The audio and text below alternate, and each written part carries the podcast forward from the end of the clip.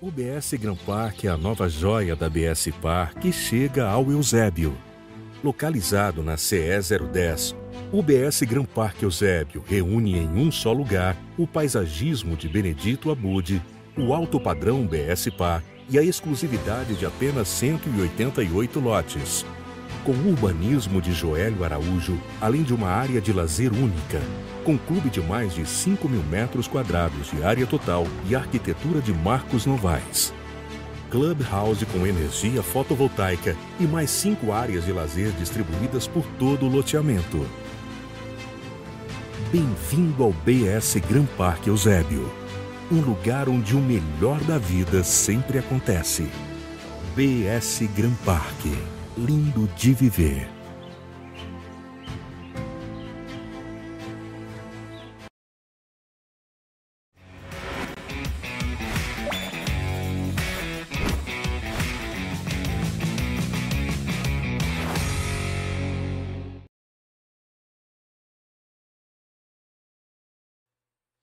Olá, sejam bem-vindos a mais um episódio do Dei Valor Podcast, episódio de número 148.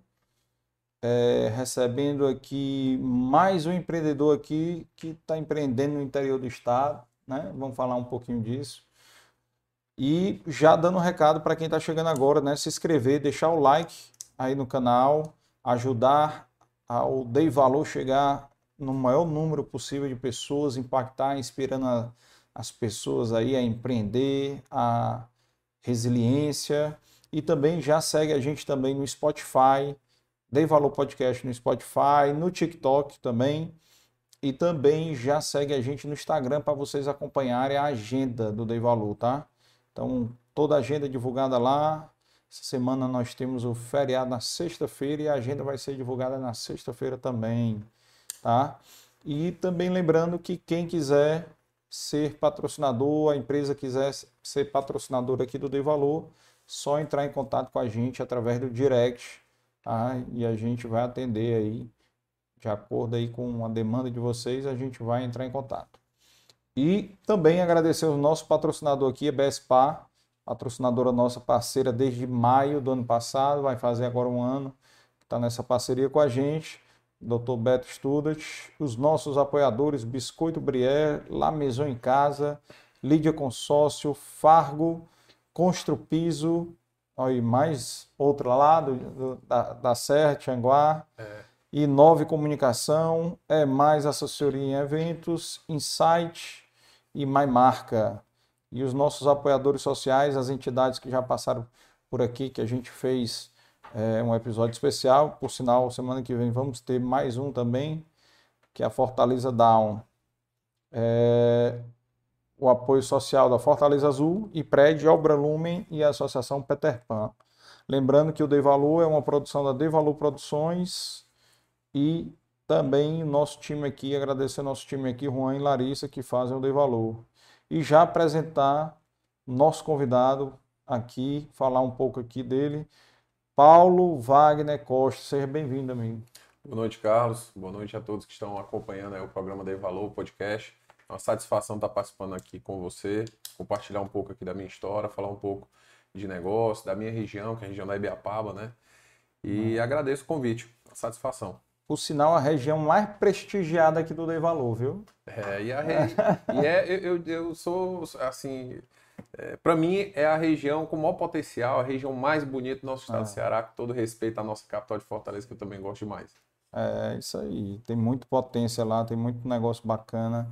E a gente já trouxe vários cases aqui, né? Então já foi o Caio Carvalho da Cachaça Aviador. Gente boa demais. O Bruno. O Bruno Freitas também, da, do Sereno Cacau. Estava tentando lembrar os episódios deles, mas é entre os 65 e os 70 e pouco, então quem quiser vai lá, é assiste o dos meninos. Tivemos agora também o seu Nil e a dona Neili lá da Construpiso, Sim, também da Fargo, de Tianguá, então tiveram aqui no episódio 141, recentemente. Então tem muita história boa lá para contar de empreendedores e o nosso objetivo aqui também é trazer pessoal da Ibiapaba, trazer do Cariri, trazer de outras regiões do Ceará. Todo o interior e, do estado, né? É, e mostrar também que o, o empreendedorismo está tá fervendo no interior, né? E que a Com gente que, e que pode acreditar também na geração de, de negócios no interior. né? E contar um pouquinho a tua história aí, vamos conhecer um pouco o Paulo, né? A família dele tem participação em alguns negócios, na avicultura, né? sociedade na Marasuco, estava na, na direção até recentemente, né? Foi segundo semestre do ano passado. Pronto. E aí vamos conhecer um pouco mais dessa história aí da geração de empregos, né? Cerca de 300 empregos, né? O grupo O todo. grupo todo deve estar girando em torno disso. É, muito, muito emprego ali na, na Serra. E as, e as cidades de atuação, né? Também para a gente saber o Bajara, Tianguá. A nível de produção, Bajara, a gente vai conversar, eu vou falar É. Vamos um pouco lá. sobre isso. Vamos conhecer aí. O sinal que foi no carnaval agora que eu conheci um pouquinho mais. Foi? Foi, Foi em qual cidade lá? Cara, eu, eu, dormi em Viçosa, mas eu passe- passei pelas cidades quase todas lá de dia. Cada cidade tem o seu atrativo. né? é. Viçosa é uma cidade muito bonita, eu acho que é a cidade mais organizada, mais limpinha, É. tem um, Rapaz, um contexto cultural, histórico muito forte. Viçosa. Parece, pa- parecia que eu tava na- em Campos do Jordão. O negócio é chique demais lá, viu? Pegou muita chuva e neblina lá. Neblina, muito É. neblina. Neblina na praça lá, bonito demais. É, muito bonito. Meu amigo, conte aí a sua história aí, de onde é que vem, como é que foi. Tu nasceu aqui ou nasceu lá? Não, mesmo? nasci lá, lá na Ibiapaba, Na na, Ibiapaba? cidade de São Benedito, porém sou nasci, assim, sou, não sou nascido, mas sou criado, vamos dizer assim, o Bajara, né, que é minha cidade natal, é, é a cidade do meu pai, Uhum. minha mãe também é de lá, da região, então sou um filho da, da Ibiapaba, né, então morei lá, estudei lá, vim para Fortaleza aqui para cursar o ensino médio, mas até então sempre estudei, sempre morei lá, Eh, me formei em administração aqui pela Unifor, Nesse período, um pouco antes de eu me formar, eu já, já tinha um negócio em Sobral, a gente mexia com piscicultura, né? Foi um do, do- do primeiro negócio que eu, que eu iniciei, foi piscicultura, criação de tilápia. Uhum. E aí ficava entre Fortaleza, Sobral, Bajara, Fortaleza, Sobral, Bajara. É, logo após isso, depois dessa formatura, acabei também me especializando em gestão empresarial né, pela, pela FGV. Uhum. Ah, com o tempo teve algumas, alguns percalços aí nesse caminho de empreendedorismo. A gente teve esse negócio da piscicultura, acho que de 2008 até 2012, né, e ficava em Massapê, próximo a Sobral. E a gente pegou um inverno que foi o maior inverno dos últimos 50 anos até 2012. Depois disso aí eu parei de, de, de fazer comparativo, mas até lá foi o maior inverno é, até então. Foi a época que estourou várias, várias né, paredes de açudes Várias aqui no? Piauí. Teve muita tragédia por conta do inverno ter sido muito forte. Uhum. E um dos problemas também nós sofremos que foi água demais. A nossa fazenda lá que a gente tinha essa criação de tilápia. Ah, o rio Acaraú passava ao lado. Uhum. Tinha um braço do rio que nem água passava mais, que já estava dado como morto. E nesse inverno ele encheu, a água extravasou do rio, começou a, a- a entrar nesses, nesses braços de rio. Acabou que nesse inverno o rio Acaraú engoliu a fazenda com toda a nossa produção. Eu andava de canoa dentro do nosso escritório dessa fazenda, pra você ter ideia. É mesmo. Então a gente perdeu praticamente tudo, foi um prejuízo grande nessa época. E a gente já vinha numa trajetória de trabalho na piscicultura, né? De mais ou menos ali uns cinco anos, crescendo, aumentando produção. A gente chegou a, arrendar mais duas fazendas na região para fazer produção em tanque rede e também produção só para produção de alevinagem. A gente vendia também alevinos, né, de tilápia para produtores aqui do Ceará. E aí quando veio essa primeira pancada em 2012, a gente teve prejuízo muito grande. E aí, ainda assim, depois disso, a gente ainda tentou continuar modificando um pouco o estilo de produção, diminuindo a produção num tanque escavado e aumentando na de tanque rede, mas no ano seguinte a gente já teve outro problema de é, como chama pressão é, é uma diferença de pressão que dá principalmente naquela região onde a gente estava ali próximo a Sobral que tem bastante serras ali tem a Serra do Jordão Serra da Uhum. Meroca e aí deu uma diferença de pressão a oxigenação do, do açude que a gente estava lá com a produção em teste lá para tentar retomar é, perdeu o oxigênio né, da, da água do, do reservatório do açude. Todas aquelas substâncias tóxicas ali que ficam no fundo do açude, nitrato e outras substâncias começam a subir, então o peixe tanto não tem oxigênio e ainda fica intoxicado por conta desses, desses, desses, dessas substâncias que sobem. A gente Ah. pegou outra pancada lá também, a gente teve que tirar esse peixe às pressas de madrugada É, conseguimos um caminhão lá, a gente tinha uma fábricazinha pequena na alta unidade de, de, de gelo escama, colocou o gelo lá, levou a equipe, começou a tirar peixe, jogar, cortar e, e tentar dar um jeito de, de aproveitar o que dava. Mas foi outro prejuízo. Aí nessa época aí a gente encerrou a atividade piscicultura, uma atividade que vinha vinha vindo muito bem, né, de 2008 até 2012, mas aí pela insegurança da produção, por esses aspectos aí a gente parou. E aí a, saindo da piscicultura, eu entrei, eu iniciei devagarzinho no segmento de distribuição de alimentos com a, hum. com a empresa Forte Frios. Isso em dois, acho que em 2012 ainda, mas no segundo semestre de 2012. A gente começou pequenininho, começando ele vendendo muito pouco, mas testando o mercado, tentando ganhar segurança no segmento, vendo se era, se era algo interessante, formando equipe. E a gente começou a crescer. Uhum. Isso a gente foi crescendo, crescendo, crescendo, a gente começou a ganhar mais mercado. Inicialmente, eu, eu, eu meus clientes se restringiam à região da Ibiapaba, né? A gente está falando aí de nove municípios, de Viçosa e Ipu, população em torno de 370 mil habitantes. E aí, depois disso, a gente começou a descer a serra, comecei a fornecer nas cidades pé de serra, sertão, a gente chegou até próximo a Sobral. E aí, a empresa foi crescendo e aí eu fui tendo também mais dificuldades com relação aos concorrentes que a gente tinha. E aí chegou num ponto que eu não conseguia mais crescer por conta de não estar sendo competitivo nos meus preços.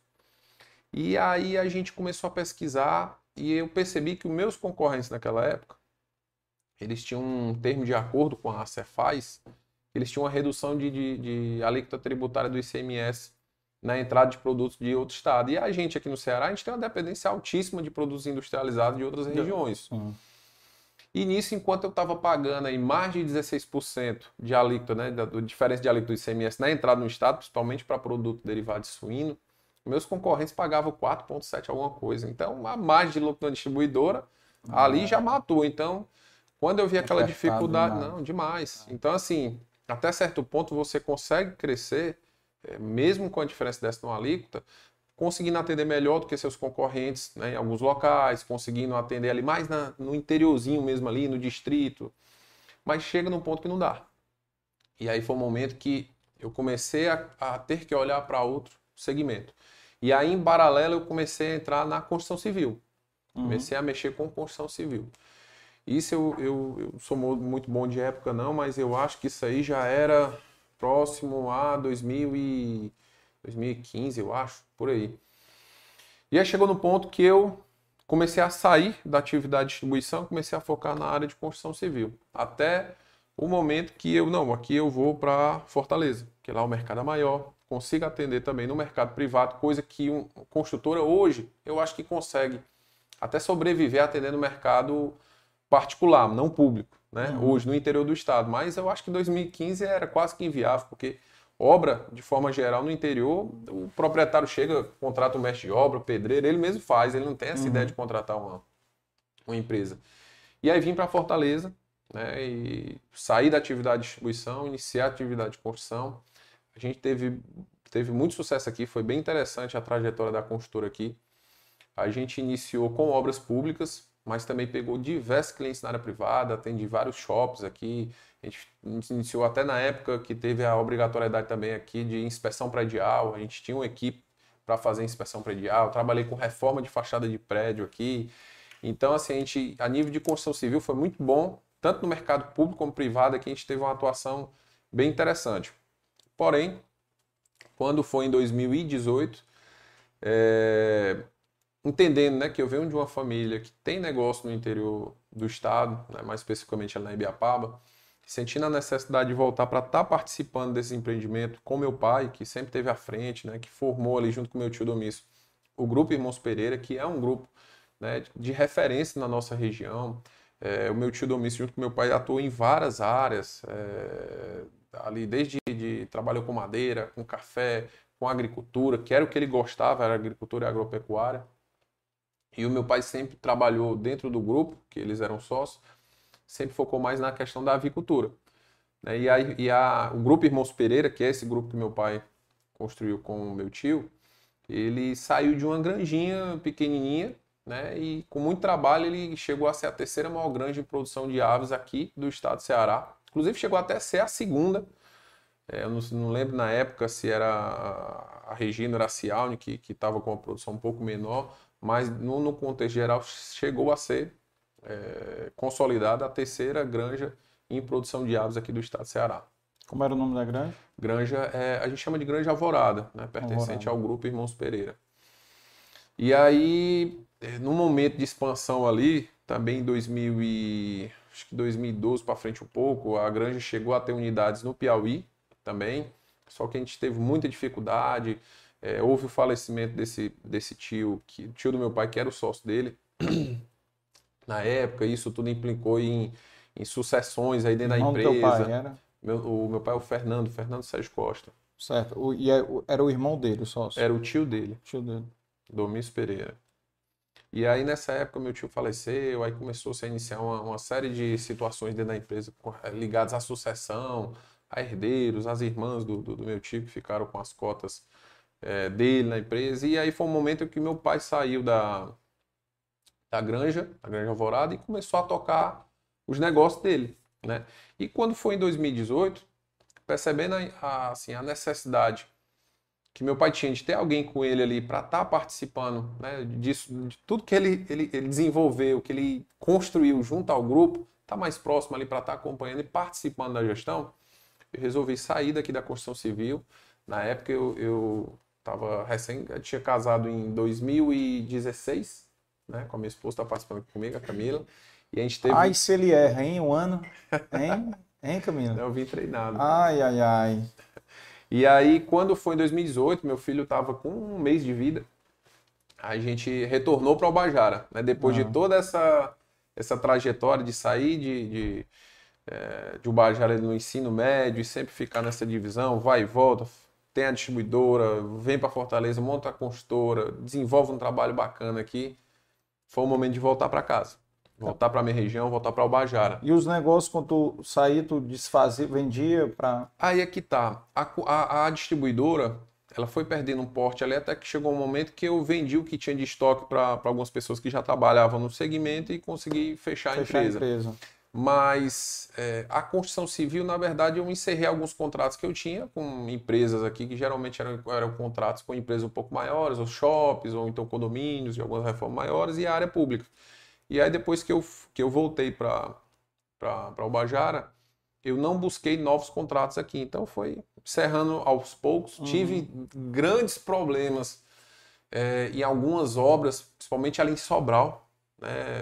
Lá tem uma cultura muito forte de você ter a sua equipe de trabalho, mas ainda assim, às vezes tem algumas situações que o advogado junta alguns ali e não, vamos colocar a empresa na justiça. Não, mas eu tô com a empresa tudo certinho, que tudo pago. Não, mas eu dou meu jeito, você vai ganhar não sei quanto a mais, aí o cara se ilude com aquilo. E o empresário. Normal, tão... não, pois é, mas qual é a questão? Você tendo pago todos os direitos, a estratégia é tipo assim: não, a empresa de longe, ela vai ter que pagar advogado, vai ter que vir. E aí isso, é tanto custo que é mais fácil ela negociar, mesmo ela tendo a razão dela. E aí a gente pegou umas pancadinhas por lá. Aqui em Fortaleza não tive muito problema com isso. Mas aí, enfim, encerrei a, a atividade de construção a partir dessa, dessa volta para o Bajara. E aí foi onde eu entrei na indústria Maraçu, que é uma das empresas do Grupo Irmãos Pereira, né? E aí eu entrei em 2018 na, na, na Maraçu, acho que foi 2 de maio de 2018, né? E aí começamos a desenvolver um trabalho na Maraçuca. A Maraçuca era uma empresa muito antiga, porém ela tinha, ela tinha inclusive fechado, acho que em 2000 e 2014, 2000 e... Acho que uns, uns dois, dois, três anos no máximo, antes da minha entrada, talvez em 2015, ela chegou até um momento de parar, parar as atividades porque não não estava tendo viabilidade. E aí quando eu entrei, eu entrei com esse desafio de pegar uma indústria que tinha um, assim, vários desafios, né? internos e externos. A Maraçuca ela tinha uma infraestrutura física é, é, assim como é que eu posso falar, muito pouco sucateada, precária, né? é, precária. A gente tinha produtos altamente defasados, é, a exemplo do próprio suco em, em, garrafa de vidro, o suco concentrado. É um tipo de embalagem que a, as outras marcas do mercado todas já utilizaram, mas hoje ninguém utiliza mais, porque é uma embalagem, apesar de, de ser excelente para armazenagem, mas tem uma dificuldade logística é, tremenda, tem um custo muito, muito alto. Você tem, hoje, vidro, você só consegue trabalhar produto de valor agregado. E o suco não é um produto que permaneceu nesse segmento, acho que nunca nem entrou, vamos dizer assim. Enfim, então tinha essa dificuldade comercial, tinha dificuldade de infraestrutura, e aí a gente começou a, a desenvolver esse trabalho em 2018. É, nesse período de 2018 até 2022, onde eu saí, a gente conseguiu pegar essa empresa que já vinha com diversas dificuldades, inclusive financeira, e aí a gente conseguiu crescer 65% de faturamento, aumentamos o mercado significativamente, tanto no mercado nacional como também exportação. É, iniciamos exportação para a Europa, iniciamos exportação para o Canadá, é, nos Estados Unidos conseguimos, que é onde nós exportamos mais, né, conseguimos aumentar o volume de exportação, conseguimos mais clientes. No mercado nacional, a gente se restringia, a fábrica, né, a vender para representantes de algumas capitais, mas assim sem é, presença forte. E aí a gente começou a mapear onde que era interessante, onde que não era, e fez um trabalho muito forte aqui em Fortaleza. A gente conseguiu ganhar mais de 2 mil pontos de venda aqui só na, só na capital, uhum. né? de, uma, de uma forma bem rápida, trabalhando com o distribuidor. É, lançamos produtos novos, lancei um produto Tetra Pak, da linha Tetra Pak, sucos de de, na embalagem Tetra Pak 200 ml e 1 litro. Hum. É, aumentamos o mix de produto tanto na, na linha de vidro como no, na linha de polpas de fruta também. Lancei um produto novo, que é um produto que de uma marca para exportação, em garrafa de vidro 300 ml, porém de uma categoria pronta para consumo, pronto para beber. E desenvolvemos essa marca, esse produto em, na Flórida e também no Canadá. A gente, a gente fez a, a entrada desse produto aí com alguns parceiros nossos lá. Enfim, até o final de 2022 a gente conseguiu reestruturar a fábrica, compramos maquinários novos, reformamos o que tinha que ser, ser reformado, né? deixamos a fábrica é, é bem mais estruturada, criei um setor de qualidade que é uma deficiência, era uma deficiência não só da nossa fábrica, mas de muitas fábricas na região que é diferente aqui de, de, de uma fábrica na capital, que está muito mais próximo de órgãos de fiscalização, de instituições e federações que estimulam né, a capacitação, o desenvolvimento de novas práticas, técnicas, acesso à informação. No interior isso ainda é um pouco, um pouco diferente. E aí eu mais fiz uma, difícil, né? bem mais difícil tanto no aspecto cultural como na parte técnica em, em si de se desenvolver algumas, alguns projetos. Só tirar uma dúvida, a Marassuco ela era só indústria ou ela tinha fazenda também? Não, a Marassuco sempre foi só indústria. Só indústria. Ela, ela, a produção em alguns momentos... Compravam da onde as frutas? É, de onde tinha, né? Mas é. assim, de forma geral, o caju, que é a nossa a principal fruta, 70, 80% do que a gente vende é produto de caju. de caju, concentrado de caju. E a gente compra praticamente todo esse caju naquela região de Cruz, ali pertinho uhum. de Acaraú. A gente traz esse caju todo de lá. Uhum. Tem uma qualidade boa, ajuda a gente a ter uma padronização, porque a gente sempre pega da, daquela região, os produtores são os é mesmos. Perto, né? É Também. próximo, né? E manga a gente compra da região. Inclusive, diferente de muitas marcas aí que só trabalham com certos tipos de manga, não, só compra o Tommy, Palmer. Não, a gente comprava manga da região, aquela pequenininha que as outras fábricas desprezam. A gente compra do pequeno produtorzinho de lá, que às vezes nem, nem é produtor, mas o cara mora naquela região, ele sai comprando aquela manga que cai das árvores ali, que às vezes nem tinha mercado. E a gente compra, e é uma manga muito saborosa. Hum. A, gente, a gente é o terceiro sabor que a gente mais exporta, que é manga, e é a manga da região, né?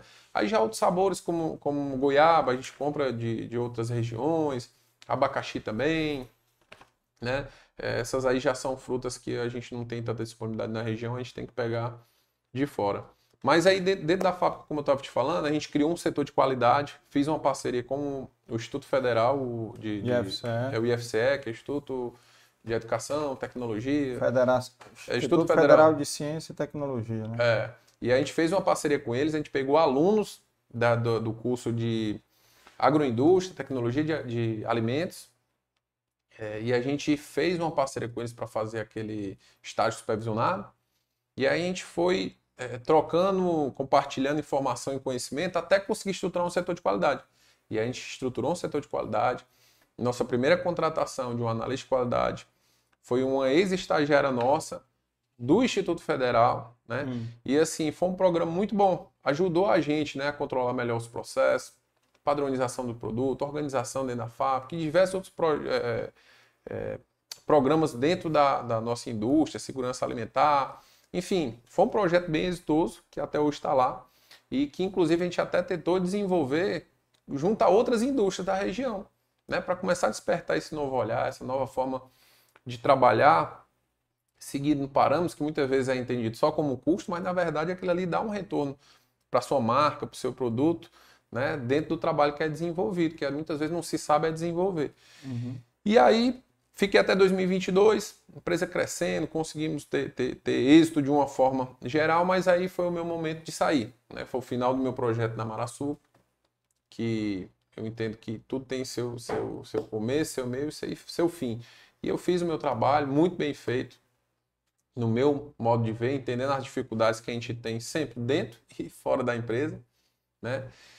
E aí encerrei, né? Inclusive, coincidentemente, é, mais ou menos próximo de onde eu estava saindo a Maraçu, eu, eu fui candidato a deputado estadual, representando a minha região, né, que eu sempre vi muito desassistida. A gente, ali na Ibiapaba, para você ter ideia, com todo o potencial da Ibiapaba. Ibiapaba tem, se você somar com os municípios ali de, de Pé de Serra, que tem uma, uma, uma ligação direta, econômica e cultural com a região, a gente está falando de uma região de quase meio milhão de habitantes. Essa região até hoje, né, nunca teve ali um hospital regional, a gente tem uma séria carência em, em saúde uhum. na nossa região. Uma, uma, uma, universidade pública, um US, um UFC, que outras regiões menores aqui do estado têm, nós nunca tivemos e continuamos sem, sem ter. Né?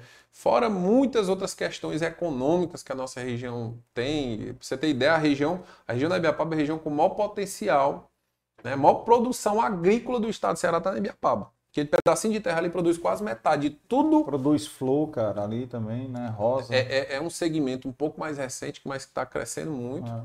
A gente tem empresas lá grandes, gerando muito emprego e renda também na região. Mas para você ver, hoje a Ibiapaba é, tem índices, por exemplo, de analfabetismo em jovens superiores à média do Estado. Né? Questão de renda bem inferior à média do Estado, que de certa forma é até natural para ser interior do Estado quando comparado a uma capital, mas índice de dependência da população dentro da família maior, a gente tem índice de pobreza, extrema, extrema pobreza da região maiores também do que a média do estado, índice de desemprego maiores, inclusive o emprego de forma geral na Ibiapaba, como também é natural no interior do estado, é, é, é muito comum a informalidade. Só que a Ibiapaba ela tem também um índice de informalidade superior à média do estado. Então, assim, é uma uhum. região com tanto potencial, mas pouca gente para cuidar. Muita gente cuida, correndo atrás dos seus interesses, do seu negócio, mas ninguém para cuidar da nossa região. E aí foi onde eu vindo né, do desenvolvimento, que a gente nem conversou aqui ainda, mas é, eu participei da criação de uma agência de desenvolvimento lá na Ibiapaba, então eu sempre tive muito ligado a projetos de desenvolvimento na região. E isso aí me motivou a, a tentar participar como um candidato, né, com proposta, entendendo o que a nossa região precisa. É. E aí fechou-se meu ano de 2022 dessa forma. A gente não teve êxito nessa campanha política, mas eu me dei por, por satisfeito por apresentar né, tudo que a região precisava. Muitas vezes lá vinham pessoas de fora né, buscar a volta e depois sumiam lá na região. Para você ter ideia. É, é... Normal isso aí. Ó, para você ter Totalmente ideia. normal. No, no, no, lá em eu não lembro mais dos números aqui, mas eram votados no município em mais de 200, é isso mesmo, é mais de 250 candidatos diferentes num município pequeno, cara, de fora. Que unidade é. é essa? Quem é que vai dar atenção para uma região tão é. dividida assim? Mas, enfim. E aí, com a minha saída da, da Maraçu, com o término dessa, dessa campanha política, eu foquei nos negócios. A gente está no momento hoje de estruturação de uma hold familiar nossa, com os negócios que são nossos, né, que fazem parte da nossa família. A gente está fazendo aquisição de algumas empresas, inclusive tem empresas que nós recentemente estamos no processo de aquisição. Então, assim, eu estou hoje numa etapa de estruturação de uma hold familiar com outros negócios nossos, né, que, que envolvem sociedades ali da nossa família, empresas de fora e empresas diretamente nossas. E quais segmentos? Comércio de aves, não produção, mas comércio. Hum. Temos também a produção de aves, né? Temos ali participação no grupo Irmãos Pereira, que aí envolve setor de material de construção, imobiliária, trabalha com, com produção de aves também, produção de suíno, fabricação de ração. Né? Então, é, é são várias, várias, vários negócios voltados ao agronegócio, área imobiliária. E recentemente agora a gente também está, pelo grupo CEPAR, no segmento de combustíveis, né? através do posto comercial de petróleo Alvorada, que é o posto Alvorada, que é o posto de referência da região que fazia parte do grupo, mas que agora pertence agora ao grupo Costa Participações. O, qual é o posto? Qual é aquele da Cê, é, na, é, em Tianguá? Ou... Entre Tianguá e o Bajara. Bem próximo a, ah, tá. ao posto da PRE. Não sei se você chegou a ver quando você estava se deslocando ali. Depois de Tianguá, sentido Bajara, depois do, do posto da PRE, do lado esquerdo. Não, não lembro não agora. É. E no posto também a gente tem atividade de hotelaria, né? De pousada, que a gente tem dentro da estrutura também do Na posto. estrada, né? É. é. Que isso é comum demais, né? No interior. Tem a é. pousada, um posto. É, lá, lá tem um detalhe um pouco diferente, porque a região da Ibiapaba é uma região muito turística. Hum. Então, pra você ter ideia, eu acho que o município que tem a, a maior quantidade de acomodação turística, não é nem Viçosa, Viçosa é bem mais restrito, mas Tianguá e Ubajara, talvez até Ubajara um pouco mais, por conta do Parque Nacional, uhum. diferente daquela hospedagem executiva a trabalho, se tem muita hospedagem do turista mesmo. Sim. Né? E aí, é, dentro da pousada existe, e dentro do posto existe a, a nossa pousada lá, com uma infraestrutura muito boa, tudo, tudo, tudo novinho. Inclusive, quem for visitar a nossa região aí da Ibiapaba, quiser se hospedar, pode buscar aí na internet, é o, pousada Alvorada. Você vai achar. Tem, tem um Instagram? Tem o um Instagram. Ah. Tem, a gente vai fazer. Tem, é, tem vai, a gente vai fazer o cupom boa, aqui Camila, boa, boa. fazer o cupom, cupom Dei Valor. Pronto, tá aí, tá fechado. É, o, aquela, porra, a região é muito boa, cara. Ali eu, eu fiquei muito impressionado. Agora me dizem que o, bond, o bondinho tá funcionando. Porque Vou... vira e mexe, Olha, tá parado. Eu acho que fica parado mais tempo do ano do que funcionando. Olha, ele ficou parado, sabe de quando? É, 2014 a ideia do até Estado, 2022. É, a ideia do Estado é, é do ano. É, existe, uma, existe uma divisão entre eles lá, porque ele está dentro de uma área federal, de preservação federal. Ah. Porém, a gestão, até onde eu entendo, é estadual, tem uma, uma ah. participação. Ah. Então, assim, tanto que a gestão. Quando privatizar, vai funcionar. Pois é. De que privatizar, e, funciona E, assim, existe um, um, debate bem polêmico com relação a isso, mas existe diversos parques é, nacionais que são privatizados têm uma infraestrutura excelente, muitas vezes até mais interessante, turisticamente falando assim, é, do que ser, não, não ser, né? Mas eu não, eu não acredito nada, nada que o, o, Estado meta a mão que funcione de maneira eficiente. Porque você é brasileiro e realmente é, a nossa percepção consigo, é essa. É não de, consigo, eu não acredito em nada. O Estado, a minha visão, né? Obviamente, tem várias pessoas que têm visão diferente, que adoram o Estado controlando tudo controlando o que vai assistir, o que vai comer, o que vai fazer tudo. Mas na minha percepção, o Estado só tem que se cuidar de saúde, segurança pública e educação. Concordo Ponto. contigo. Ponto final. O resto. É. Tem, obviamente que tem que ter aquelas suas autarquias de regularização ou de regulamentação das atividades. Lógico. É, porque tem que ter mais. É, e, e quando resto. a gente fala em privatização também, tem que ter, tomar muito cuidado, porque não é só privatizar. A gente, Não, a gente vive num país que existe é. muita corrupção. É. Né? Então, historicamente, até a própria privatização é muito mal vista, que ela acaba, acaba muitas vezes sendo feita de uma forma é. a, a, visar favorecimentos.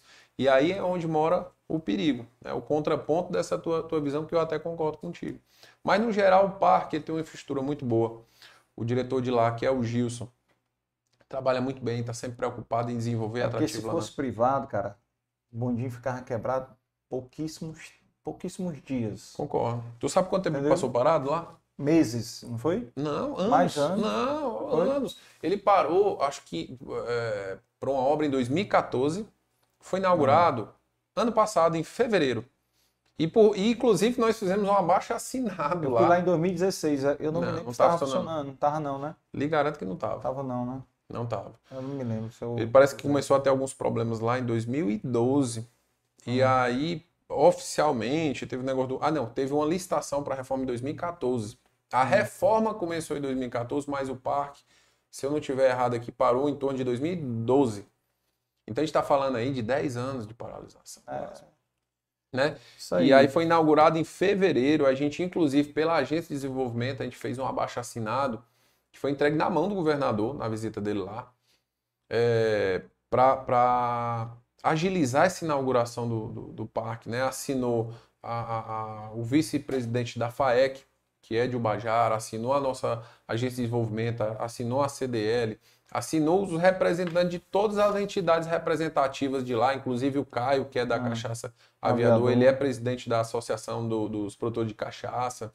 Eu também tá, tenho, desenvolvi a Associação das Indústrias da região da Ibiapaba, também assinei participando disso. Enfim, todas as instituições com a preocupação.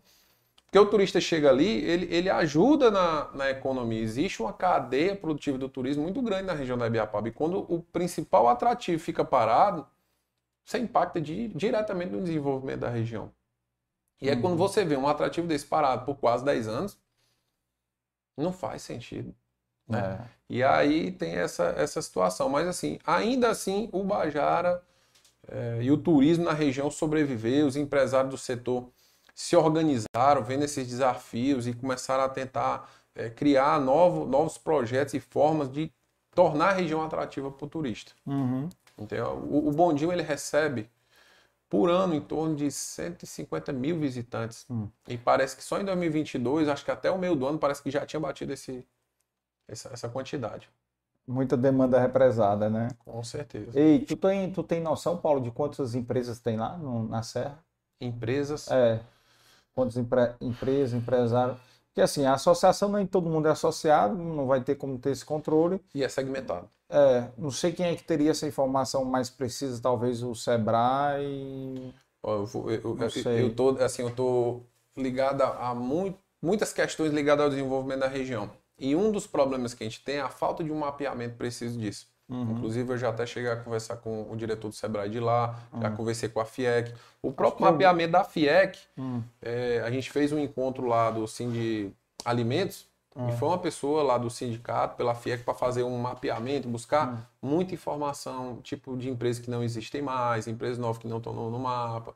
Então, assim, há, há, necessidade desse mapeamento, desse levantamento. Sabe, sabe com, com quem é que tu consegue também fazer esse levantamento? Com a junta comercial.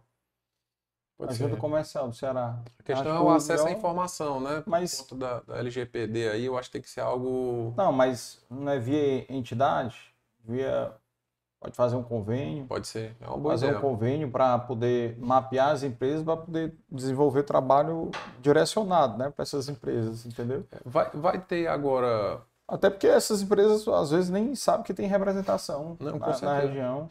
Vai ter agora, vai ser lançado esse mês, o Observatório de Desenvolvimento da Ibiapaba, alguma coisa assim, pelo Sebrae.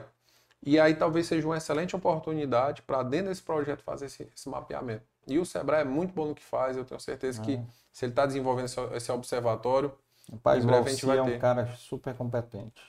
O Alci, gente boa demais. Ah, competente ah. e dedicado, tem um olhar, um olhar atencioso para a nossa região da Ibiapaba. Ele tem uma grande qualidade, que é torcedor do Fortaleza. É. grande qualidade. Tá certo. ele, não, e cara, muito competente, hum. tecnicamente, e e ele pode te ajudar a fazer essa parceria com a junta comercial, né? Porque o Sebrae deve ter até acesso mais a esses dados. Tem, não, e o, o, o Alci, em alguns momentos, eu já discuti algumas questões ligadas à região. É, como eu te falei, ele, ele sempre é muito atencioso. É. E eu tenho quase certeza que esse mapeamento que a gente está conversando, se não está, com Pronto, certeza vai é. estar dentro desse observatório. E uau, você é Meidinho Aracati. É, é, eu não sabia que ele era de Aracati, não. É, Meidinho Aracati. O Alci é gente boa. Gente boa e, e a peça-chave ali dentro do Sebrae, viu? E a, a, associação hoje tem quantos associados lá? Qual das associações? A de a, desenvolvimento, a das é. indústrias? Não, tu tem, participa das duas, né? É. Tu, tá, tu tá como presidente das duas? Eu, eu tô como da, presidente das duas, mas tô, tô finalizando já meu ciclo aí. Vai, vai, ter, vai, vai hum. entrar sangue novo aí em breve. Assim, da Associação das Indústrias, a gente ainda está numa etapa ainda de desenvolvimento, mas a gente tem indústrias registradas em, em praticamente todos os municípios da, da Ibiapaba. Uhum. Uh, a indústria da Ibiapaba ela ainda é muito isolada, é como uhum. eu estava te falando. Uh, aqui em Fortaleza você tem uma federação das indústrias aqui que, poxa, a FIEC aqui, o presidente, o, o Ricardo, o Beto já foi presidente é uma instituição, uma federação que puxa a indústria para dentro ali, tem sempre eventos, tem parceria, tem qualificação, tem é, feira, Nossa, para o industrial que está aqui, ele está longe da FIEC, ele está perdendo. Para o industrial no interior do estado, ele já está automaticamente longe, porque existem diversas limitações. A gente está falando de uma região que está a 350 quilômetros de Fortaleza. Existem muito proje muitos projetos e iniciativas espetaculares aqui da FIEC, mas que às vezes não chega lá. Uhum. Então, assim, a indústria no interior ainda é um pouco solta. Mas eu acho que a FIEC tem uma base em Sobral, depois pode até... É, na verdade, a base de Sobral é o, é o Senai. O Senai é o Sistema S, é. ele tem bases regionais. Regionais. Né? E a é. FIEC tem participação porque a FIEC é que controla o, o, o sistema. sistema Senai, é. Isso. Então, assim, ainda assim, através dessas instituições, chega algumas coisas, mas tem, tem muitas coisas aqui. Poxa, tem é palestras aqui que tem aqui na, na, na FIEC que são sensacionais, que muitas vezes o industrial, ele nem chega até a, a informação que vai ter aquele, que poderia se deslocar. Né? Tem, tem eventos que tem aqui na, na, na, FIEC que juntam, eu já vi eventos aqui juntando a rede de varejo, os compradores para conversar com as indústrias, para fazer negócio. Uhum. Né? E a, a, indústria da Ibiapaba, a indústria do interior do estado, né? muitas vezes está distante disso. E aí foi onde a gente teve esse, esse olhar de tentar juntar a indústria para conversar, para tentar buscar parcerias, formas de se desenvolver junto a essas instituições, ou de outras formas. Né? Inclusive, a gente lançou agora recentemente, pela Associação das Indústrias e também pela Agência de Desenvolvimento, o selo, um selozinho de, de identificação para os produtos, que, é, que tem escrito assim, produzido na região da Ibiapaba.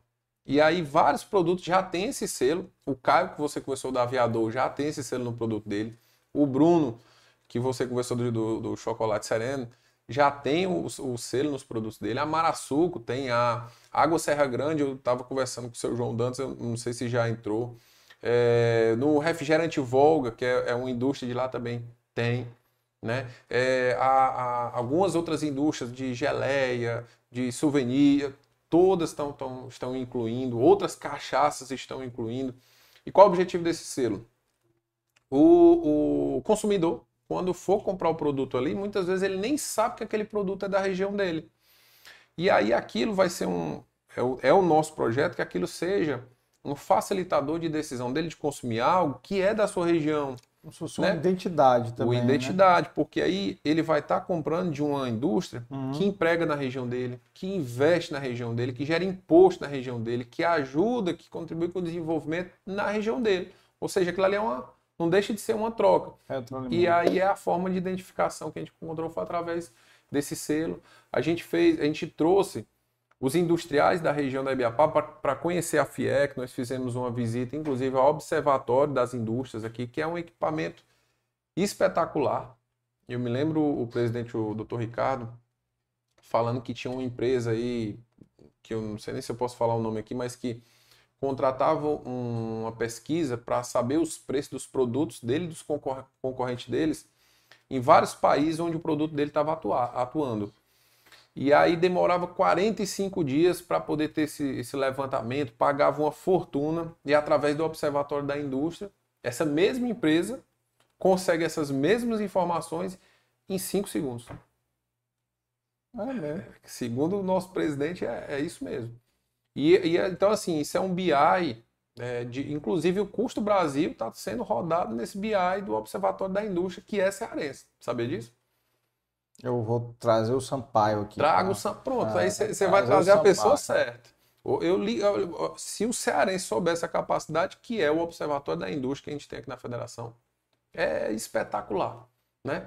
E para que melhor do que trazer o industrial para estar perto, acesso à informação? Mas na capacidade de uma máquina dessa de entender as tendências que vem no mundo, formas de produto, embalagem que podem revolucionar o mercado e a gente está nessa liderança. Né? Então a gente fez esse movimento de trazer o industrial para cá. Então assim, a gente, a gente, sempre, apesar do tempo ser muito limitado, né, com as parcerias que a gente tem, Sebrae, FIEC, a própria FAEC, né, que tem o Inácio lá também de Bajara, que faz parte, agora é vice-presidente a gente tem, tem, sempre tentou desenvolver projetos que possam ajudar no desenvolvimento das pessoas e das empresas da nossa região da Ibiapaba. É, região promissora demais lá, né, cara? Tem muita oportunidade. Eu fiquei impressionado aqui quando veio, foi o, Carlos Matos, que eu acho que foi o episódio 35. Ah, Carlinhos, Carlinhos veio aqui falar, a época, de- falou muito na época que ele foi secretário, né? E aí ele falando da Ibiapaba, cara, como História das a Rosas. história das rosas, cara, como é que pode? É Quem é mesmo. que já imaginou que o Ceará ia produzir rosa, cara? Projeto Agropolos. É. Do Carlos Matos. Ah. Inclusive, quem, o, vou até colocar aqui o mérito de quem levou as rosas para Ibiapaba foi o Carlos Matos. É, acreditou num negócio ousado. Com certeza, visionário, né? É, E que deu certo. foi chamado de doido, com certeza, por muita gente da região, né? É, Que não acreditava num, num, num polo desse de. E deve gerar muitos empregos lá, né? Com Hoje, certeza. Gera. porque foi bastante. a, o nome da empresa é a Regias, é? Até a Re- Regis. Regis. É, tem gente que chama Regis, Regis. Regis, mas eu chamo de Regis. É, Regis. É, tem a Suarte, que inclusive é de Ubajara. Meu amigo Teodoro e a Lucivana também. É. Então, duas empresas de referência na floricultura. Tem o Flora Fogaça, né, tem a Serra Rosa, tem muitas, muitas empresas nesse segmento. Depois que começou, aí as outras foram juntas, né? Também. É, é aquela história, né? O, ambiente foi Foi favorável. favorável. A, a- a produtividade das rosas lá diz que é superior às de São Paulo, né? Então, assim, talvez seja, seja daí para frente vai tem muito a crescer essa, esse setor. Eu acho que a pandemia prejudicou bastante esse setor de floricultura, porque rosa geralmente ele está ligado a evento, a algum, a- a- algum, algum algum encontro social, casamento, enfim. E quando teve a pandemia foi para matar mesmo. Então, acho que esse setor é um setor que ainda, ainda vem se recuperando, mas na nossa região Tem que se reinventar também, né? é, teve. Mas eu acho que hoje está muito bem, está Ah. se desenvolvendo bem, principalmente na nossa região. É, ali. Ali, ó, tem é, eólicas. Não sei se você Ah, sabe vi da. também. Tu, lembra, vi. tu, tu chegou a ver no jornal a, dis- parques? a é? disputa entre o. Pois é, eu ia já te dizer assim, rapaz, as rosas vão ficar se o Piauí deixar, né? Pois é. Não, As o, torres eólicas também. é, o que. O, o, assim, Piauí quer levar segundo- para eles. Segundo o que a gente entende é que Ah. o que assim, motivou no, no final das contas aí foi a, o potencial da, da- das eólicas. Foi. A região da Ibiapaba é a região com maior potencial em todo o estado do Ceará para geração de energia solar e eólica. E é por isso que lá a gente tem diversos parques eólicos, a gente tem lá Mas solar eu não acho que é, não, é? também, sim. Só, o- só- os- a placa solar só não, sertão não ganha, não. Não, mas é que a placa, não, não a placa ela não precisa do calor, não. Se você tiver aquela. sol. Não, se você tiver um ambiente que não seja tão quente e tiver aquela iluminação, é muito mais eficiente para a placa. Pois é, mas a Serra concorda comigo que chove muito mais. Nesse aspecto, sertão. sim. Mas Então, aí sabe, sabe quem é que, cidade. sabe quem é que vai lhe responder isso aí? Ah. Sampaio, do Observatório. Vou Ele tem, inclusive, ele. essas informações vieram de lá. A região da Ibiapaba é que tem o maior potencial de geração de energia solar e eólica. Tanto que a gente tem, na parte eólica, a gente tem lá, hoje deve ter mais de 700 torres. A última informação que eu tinha era 600 e... De quem são? Quem são as empresas que estão lá? É, Tem várias empresas, não é só uma, não. A, a a Casa Casa dos dos Ventos Ventos. está lá? Tá, tá lá. Caso Vença tá lá. É a. Eu não vou lembrar agora os outros. Aquela nomes, do Dr. Lauro, como era o nome? A do lado tem a Servitec, mas o nome é. Não, era outro nome. Não lembro agora. é, Eu também não vou lembrar, não. Mas enfim, tem muita torre. torre... Mas é mais de, Eólica. mais de um parque lá. São vários parques. São vários parques. Vários. Lá a gente... Aliás, são vários parques de várias empresas também. Sim. Eu não entendo muito bem do, do negócio. Porque tem o da- Bajara, né? Quando você vai descer na serra, você vê que tem ali. Porque quando você desce a serra, praticamente é o Bajara já, né? Indo pro Piauí. É, se- Você pega Tianguá, Ah, já é, sai- é, já, já... ma- Mas ali é mais Tianguá. Você Mais saindo Tianguá. de Tianguá para sentido Piauí, você É. só vai pegar um pedacinho que é o Bajara muito pouco. Mas do- assim, na estrada, né? na estrada. Mas uma grande parte das torres está em Ubajara, outra grande parte está em Tianguá. E ainda tem outra parte em Biapina. São esses três municípios que pegam a. Quando você está indo pro Piauí, aquelas torres que estão no lado esquerdo é o Bajara. Pronto. Muitas delas são Bajara. Ah. A- a do lado direito são todas Tianguá. Ah. Mas do lado esquerdo ali, a grande maioria, é o maioria é o Bajara. Bajara. É. Que a divisão entre o Bajara e Tianguá, se você pegar no local que você está falando, é a referência, é o açude de Jaburu. Que inclusive é o maior açude sob serra do mundo. É o açude de Jaburu, e tá lá. E lá na parede a divisão. Da parede para lá, o Bajara da pra- parede para cá. para ir da estrada onde você falou, Uhum. Tianguá.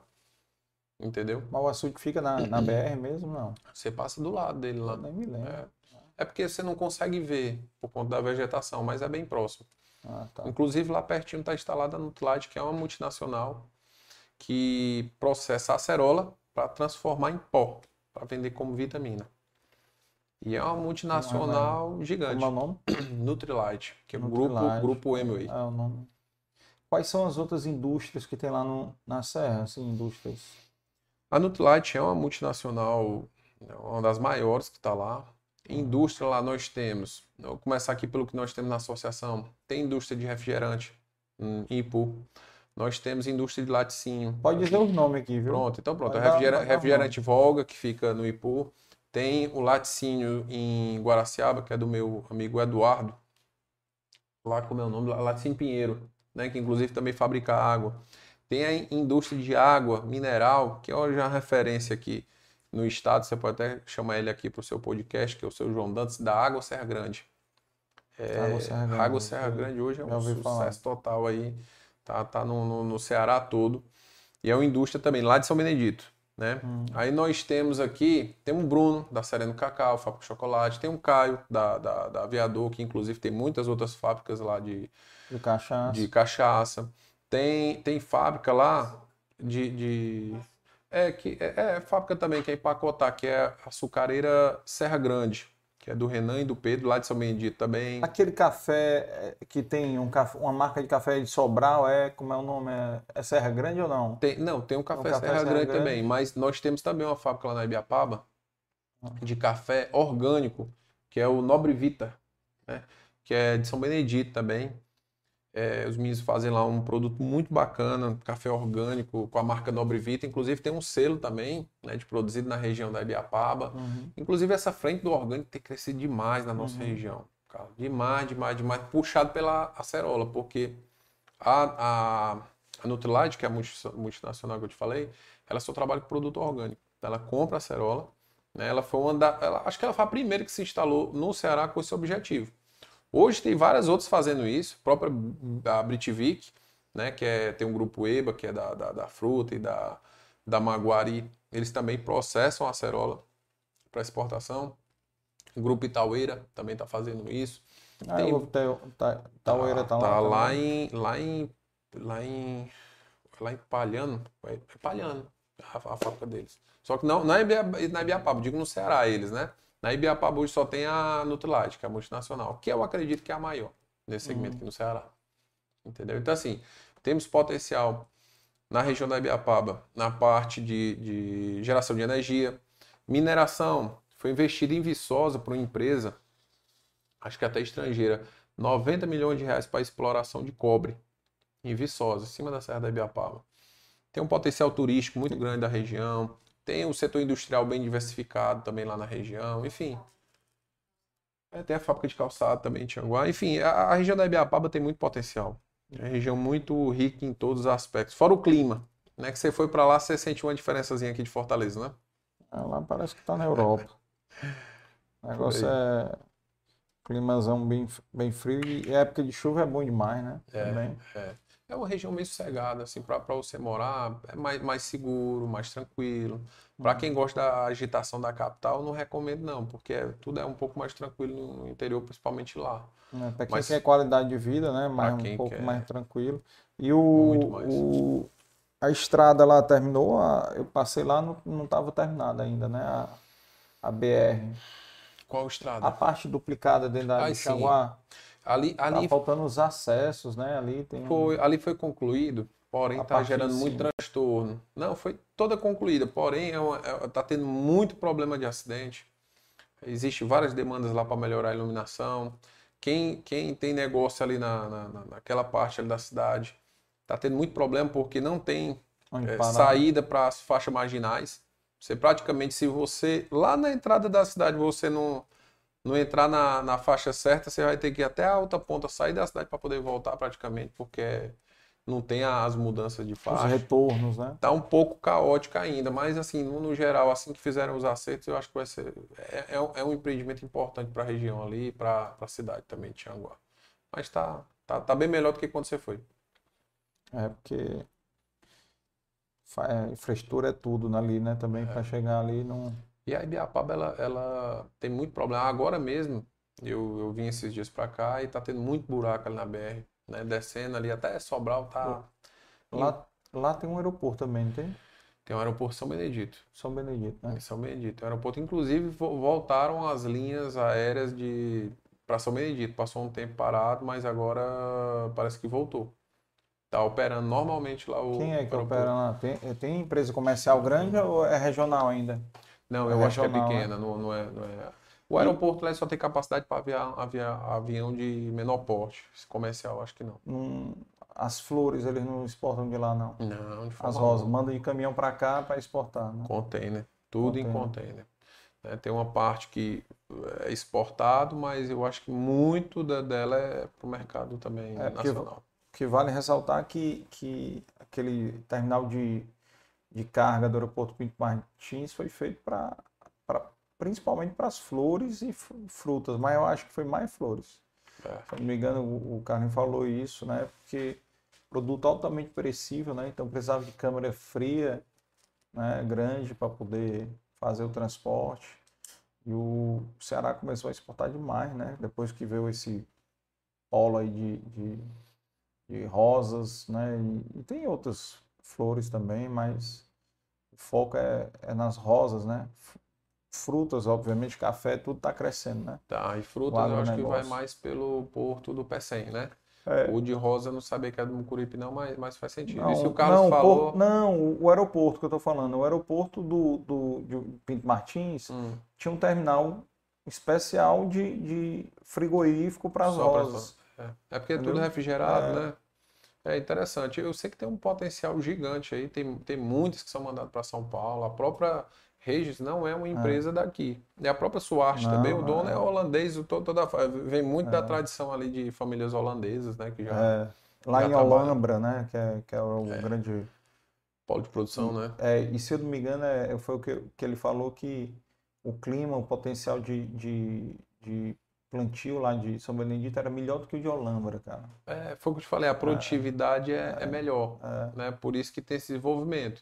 Eu acho que tem os, os, os pontos e os contrapontos, né? A distância, às vezes, essa logística pode atrapalhar um pouco, mas isso aí com o tempo vai, vai diminuindo e está crescendo muito esse setor. É. A Regis lá, não sei se você chegou a visitar, ela também é aberta para visitação.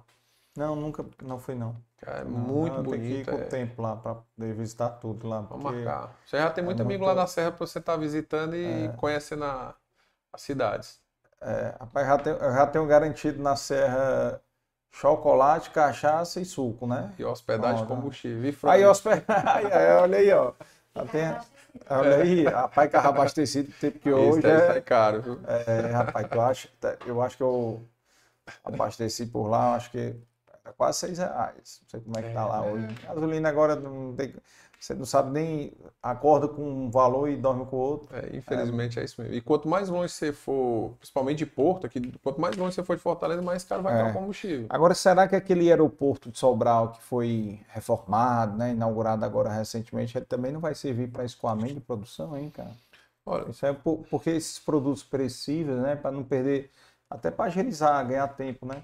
Agora, não sei se também vale a pena a questão do volume, né? Porque você vai para um aeroporto de Fortaleza, então junta muita carga, né, de é, e assim, se você fosse transportar, por exemplo, para efeito de uma exportação, por exemplo, ele não ia sair do, do aeroporto de Sobral, que fosse de, de São Benedito, direto para exportação, ele ia vir para cá, para Fortaleza. E às vezes é uma logística muito É, curta, né, curta para você vale investir na, é. na parte de aviação. Ela é mais Uhum. voltada ali ou a questões executivas mesmo, de negócio, trabalho, Uhum. ou então turística. Né? Sobral em si ali, eu acho que é muito voltado realmente a negócio, Negócio, mesmo. é. Já na Ibiapaba, deveria ser muito voltado ao turismo, mas eu acho que ainda não, não, não, não pegou ainda, mas eu acho que se for é nesse sentido, da Uhum. mesma forma que é o, o lá de, de de Jeri, ali, né, que tem um aeroporto também. É, mas aí é outros 500 ali, É outros é. que- Mas a Ibiapaba chega lá. Ali é outros 500. É, tem, mas voo, assim, tem voo direto de Congonhas, cara. Não, Como é que certeza. pode? Tem voo mas assim, a finalidade é turística, né? que mal tem para Fortaleza, Jeri tem voo direto. É, mas é porque Jeri é, uma, é uma referência mundial. Você É. viu aquela feira Expo Dubai, ah, no pavilhão brasileiro, a única praia do Brasil todo que estava lá exposta era Jericoacoara. Então, É, assim, é uma praia do mundo, né? É, é, Jericoacoara tem um Ah, potencial tem, muito é, grande. na década de 90, né? Saiu uma reportagem no New York Times botando Jeri entre as 10 praias mais bonitas do mundo. E aí Jeri ganhou muita fama naquela Ganhou. aquela reportagem lá. Aí ganhou mais notoriedade aí dentro do Brasil, né? Pô, eu tenho um primo que mora em São Paulo que já foi mais a Jeri do que eu, pô. Mas geralmente o, Os caras é vêm pra cá, vão aqui- pra lá. Uma vez eu, eu tava Ah. no Rio, eu tava indo de táxi pro Corcovado, né? E o, o taxista nunca foi, e ele era carioca. Ah, E muitas vezes tem pontos turísticos É, aqui de, de é, Fortaleza que é. você nunca foi, mas um amigo certeza. seu de fora que vem vai já, faz. já foi. Então, Em falar nisso, tá aí uma coisa interessante. Não sei se tu tem muito o que falar, mas, cara, impressionante. O, eu fiz uma super live agora domingo, né? E eu recebi um cearense. O, aliás, todo mundo praticamente era daqui, mas não necessariamente estava aqui em Fortaleza, que foi o Antenor Barros Leal, que foi presidente. Ele é natural de Boa Viagem, certo? Cearense, mas está radicado lá no Rio de Janeiro desde 1972, sei lá. E, e ele eh, chegou a ser presidente da Associação Comercial do Rio em 2010, 2014, sempre foi vice-presidente da Federação das Indústrias do Rio de Janeiro. Então você vê que o cearense dominando o mundo, É. né? é sempre assim. É, e aí ele falou, cara, a maioria dos taxistas que são do Ceará, lá do Rio, são da Serra da Ibiapaba. É. E eu realmente peguei um taxista uma vez lá de São Benedito. Sabia? É, é, a, gente Né? encontrou, não foi a última viagem? Cara, impressionante, bicho, impressionante. Como o pessoal, do- o pessoal ali da Serra, bicho, é trabalhador que não tem Tem. bicho, não. Vai pra E- onde tiver é aqui pra ganhar dinheiro. E de certa forma o cearense como um todo, né? É, O cearense ele construiu o, o sudeste inteiro É. ali, Brasília, foi construído por, por, por cearense. Você vê a história ali do, do Acre, o que você vê de, de cearense, inclusive É. Mas- tem muito cearense de sucesso naquela região. tem, mas tem, eu tenho, eu, eu não sei porquê, mas deve ter alguma, algum link depois histórico aí. Tem uma boa, uma coisa boa aí para a associação pesquisar, que é um link desse, dessa ligação da Serra de Biapaba com o Rio de Janeiro, especificamente. Porque tem gente de Tianguá, tem gente de Ele mesmo falou que já encontrou vários de Tianguá da Serra, de São Benedito, então Guaraciaba, se eu não me engano, já teve também. Mas tem, tem, tem muita gente que, que vai pro, pro Rio. Pois hoje, é. hoje eu acho que diminuiu bastante isso, sabe, Carlos? Mas Porque as oportunidades é. começaram a é, aparecer lá também. Eu me né? lembro até falando que assim, antigamente, dentro, dentro do que a gente tinha visto nessa, nessa situação, antigamente, o cearense e o ibiapabano, ele ia embora ali para São Paulo, para o Rio, né, atrás de oportunidade. Hoje a Ibiapaba ainda, ainda perde muito, muitas pessoas nesse sentido, mas já não perde mais para o Rio, para São Paulo. Vem muitos aqui, por exemplo, para Fortaleza. Então encurtou um pouco mais isso, né? E eu espero que um dia a Ibiapaba ela consiga manter boas oportunidades na região, né? Para que a pessoa não precise estar tá saindo ali de onde muitas vezes quer estar por conta que não tem Uhum. oportunidade. Na nossa região da Ibiapaba, tu ter ideia, outra informação aqui de lá, que é muito importante, é, na última informação que eu peguei, inclusive do próprio Observatório da Indústria, a mão de obra formal de carteira assinada, 50% de toda a mão de obra formal na Ibiapaba está vinculada à administração pública. Hum. Então, assim, você vê como, como, como ainda é carente de, de, de oportunidade numa região que metade dos empregos, por exemplo, da sua cidade depende de uma prefeitura. E é muitas vezes não pelo mérito, né, não generalizando, mas muitas vezes não pelo mérito, mas por uma indicação. E aí é onde a pessoa se desgosta e, e vai para lugares que tem oportunidade de setor privado. A Ibiapaba ela tem é, um potencial hoje maior, a maior, o maior setor que gera emprego na Ibiapaba é o agronegócio. A cada cinco empregos na Ibiapaba, três estão ligados ao agronegócio, com carteira ou forte. sem carteira. Então, assim, é mais de 50%. Porém, a grande parte é na informalidade, entendeu? A gente tem ali. é, a gente não vê grandes indústrias se instalando na região. Existe uma dificuldade para isso, entendeu? Muitas vezes por logística, né? também. logística e também eu penso que assim às vezes até questão de qualificação A Ibiapaba está desenvolvendo um, um, setor de educação um pouco mais robusto agora, principalmente em Tianguá. Mas o, o Bajara, é, o Bajara, Tianguá, Viçosa, todas as cidades ali ainda tem um, uma certa dificuldade. O estudante, por exemplo, para ir para uma universidade pública é, estadual, federal, na, da região, ele tem que pegar um ônibus todo dia e voltar, andar 100 quilômetros ou mais, dependendo da cidade que ele está ali na serra, para ir até Sobral, finalzinho de tarde, pega o ônibus, volta madrugada para casa todo santo dia, meu amigo. É. É, dolo, é doloroso um cara desse ter que estudar, muitas vezes ter que trabalhar, né? Então, assim, e todo dia tem uma rotina dessa. Pesado. É pesado. E aí, como é que a gente fica com relação ao jovem? Pra você ter ideia, é, o outro índice que eu vi também lá no observatório, o jovem na Ibiapaba, acima de 25 anos, que tem acesso ao, ao, ao, ao ensino superior, é 50% menos do que a média cearense. Então, assim, essas empresas grandes, quando elas vão colocar, elas precisam de profissionais qualificados. Ah, a própria Nutrilite, quando entrou lá, a Nutrilite é uma empresa que ela investe demais na qualificação dos seus colaboradores, sempre está tá, tá desenvolvendo ali curso, está tá mandando gente para fazer curso fora. Porque se ela for depender da qualificação de que está disponível, muitas vezes ela não tem essa mão de obra. Então ela tem que qualificar quem ela tem e trabalhar para reter, para não ter um, um giro, porque senão sai muito caro para ela. E assim acontece com outras indústrias também. Né? E aí, todos esses equipamentos que a gente está falando, como um hospital grande, regional, poxa, uhum. gera tanto emprego um negócio desse. E a cada um emprego que você gera, você viabiliza muito mais outros, porque a pessoa ganha um salário, ganha um pouco mais, gasta mais ali no comércio, no supermercado, numa loja, no serviço. E aí é assim que se faz desenvolvimento. Uma universidade. Vamos botar aqui, por exemplo, Quixadá, quando chegou ao UFC lá.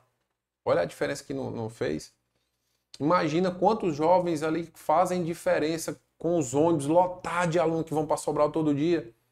A última informação que eu tive diz que desce mais de 90 ônibus da Serra, todo dia para Sobral. Então o prefeito de Sobral não tem interesse que tenha faculdade lá. É, é, é mais ou menos nesse sentido. Porque o jo... E os que moram lá? Eu tenho vários amigos que, para não ficar nesse vai e volta todo dia, moraram em Sobral para fazer seu, seu, seu, sua graduação uhum. e muitos que hoje ainda moram. Uhum.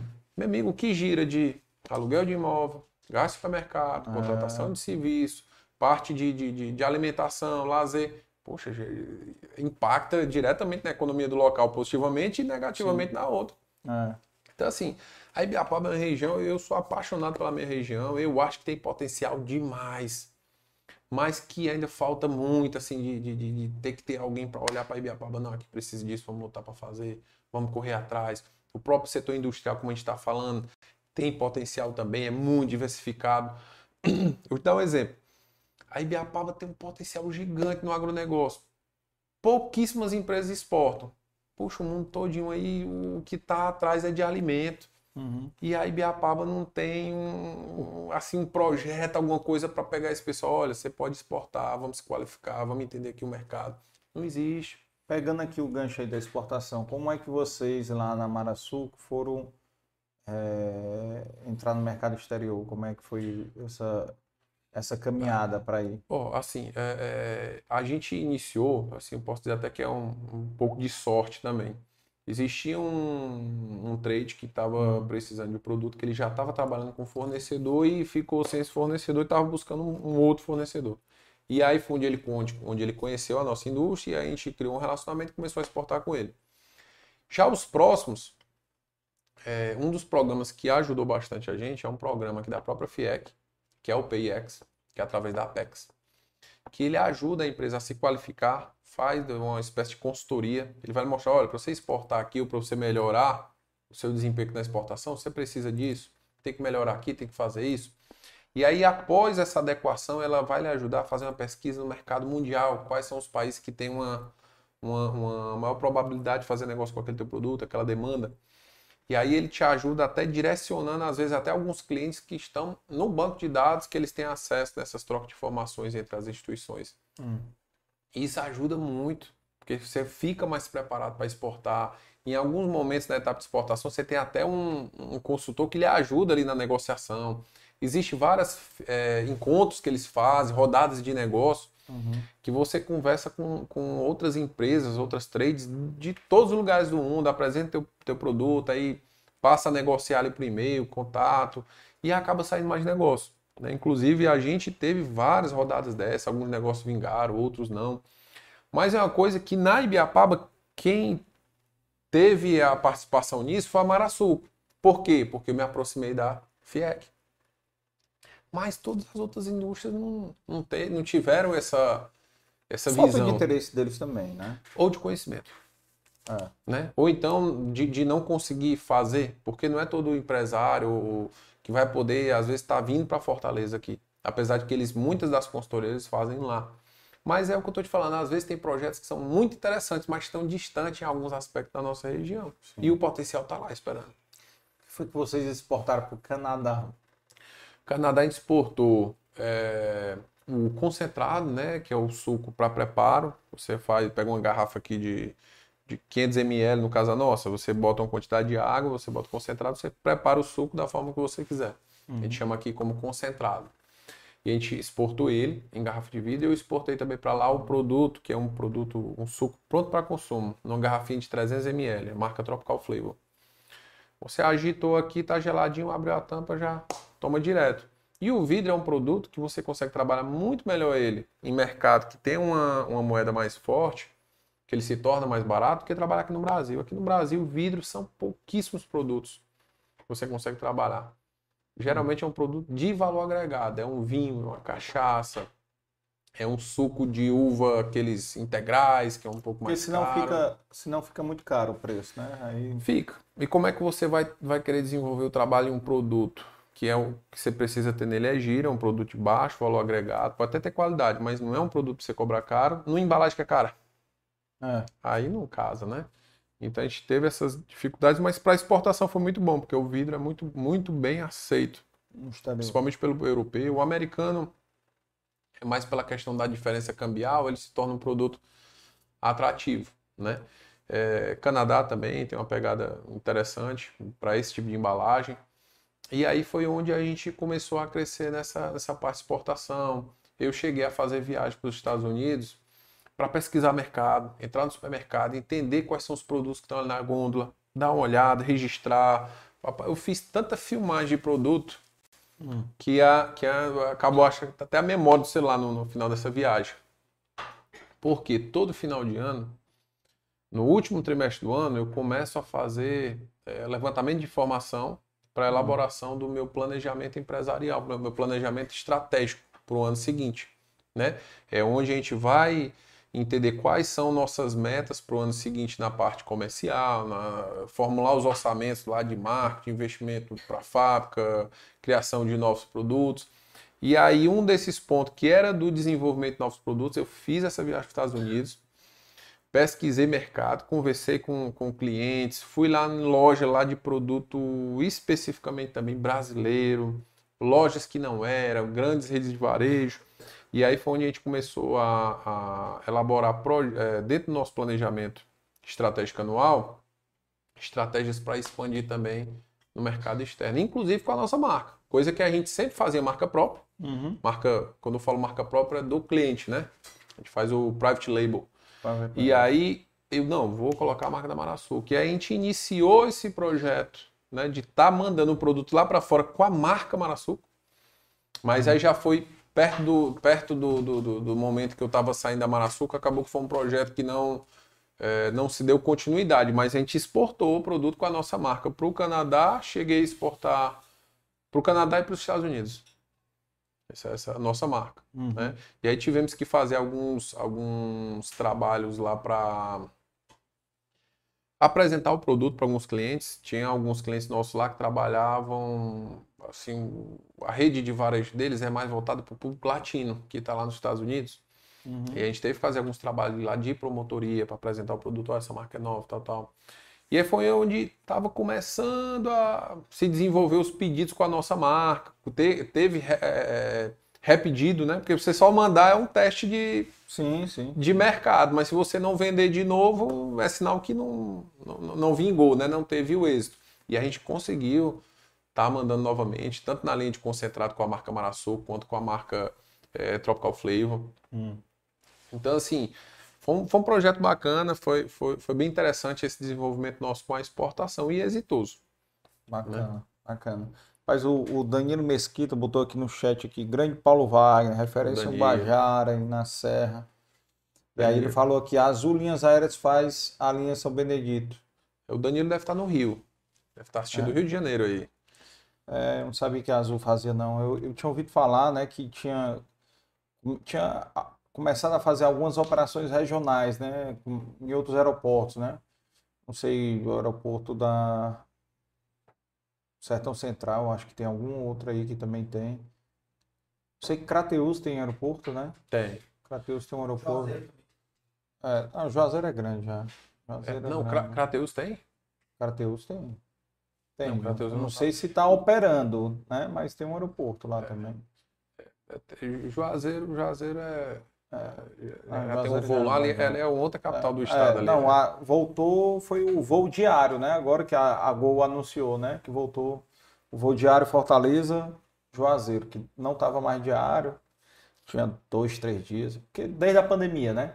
É. Não tinha voltado ainda a ser diário. É, eu, eu, eu ando ali no Juazeiro faz pouco, faz muito tempo que eu não ando por ali, eu tenho alguns amigos, grandes amigos de lá da região, mas eu nunca peguei um voo para lá. Já peguei é. para Teresina, já peguei para outros estados, agora interna aqui dentro do estado, acho que nunca. Nem, nem para nem pra Ibiapava. Comercialmente, não. É, não. é porque também é caro hoje em dia, né? Aliás, é. era caro na época, né? Hoje em dia, você ter uma empresa dessa como a Azul operando, pode ser é. até que se torne mais, mais barato aí num, no médio e longo prazo. É. Mas isso é um sinal de desenvolvimento, né? Com certeza. Que quando você começa a ter operações internas de voos regionais, aeroportos pequenos, isso aí é um. E vai baratear à medida que tiver é. mais demanda, né? Ele vai encarecer se tiver o voo e for pouca gente, aí a despesa aumenta ali o custo. Isso é uma coisa puxando a outra, né? Porque isso aí acaba também sendo um, um motivo de atração para as empresas irem para o interior. Com certeza. E, ah. já tá, e, e, muitas já estão indo, viu? É. Principalmente essas empresas na, na, na, linha de supermercado, né? O partido varejo, venda de supermercado. Falar nisso, o, o Honório teve aqui no episódio 143, se eu não me engano, e ele falou que está inaugurando, eu acho que esse ano, né, uma, uma loja em Tianguá. Se eu não me engano, ele falou. Tianguá. Honório Pinheiro. Honório Pinheiro, do Pinheiro Supermercado. Vai estar inaugurando uma loja lá. Em Tianguá. É, ele inaugurou agora a loja no, no, no, começo do mês. Foi a loja no Pôr das Dunas, hum. naquela rotatória do Beach Park ali, que Sei. tem para descer para o Beach Park, né? Inaugurou aquela loja lá. Um mall que tem lá e está inaugurando mais duas no interior esse ano. Entendeu? E uma delas, tenho quase certeza que foi em Tianguá. Quase certeza. Então, assim, tem muito é, esse gente... potencial a gente já vendeu o produto da nossa indústria para o Pinheiro Supermercado. É? Aqui em Fortaleza, sim. Quem é, que, vocês vendem para Forte em supermercado? Como é que tá? Hum, a gente estava iniciando esse trabalho com a linha de Tetra Pak, porque a garrafa uhum. de vidro ela tem uma assim, é, o público específico dela para uma capital é um pouco diferente do que a gente trabalha no interior. Por exemplo, no interior, o nosso produto até porque também não tem um custo logístico de transporte do que seria para mandar para Fortaleza, quando comparado na gôndola com outros produtos de garrafa PET, o cliente nosso, principalmente da região, que ele já conhece a qualidade do nosso produto, quando ele compra da garrafa PET, ele, a primeira coisa que ele faz é comparar. E como o nosso tem um maior, é, maior percentual de polpa de fruta, ele rende muito mais do que um em garrafa PET.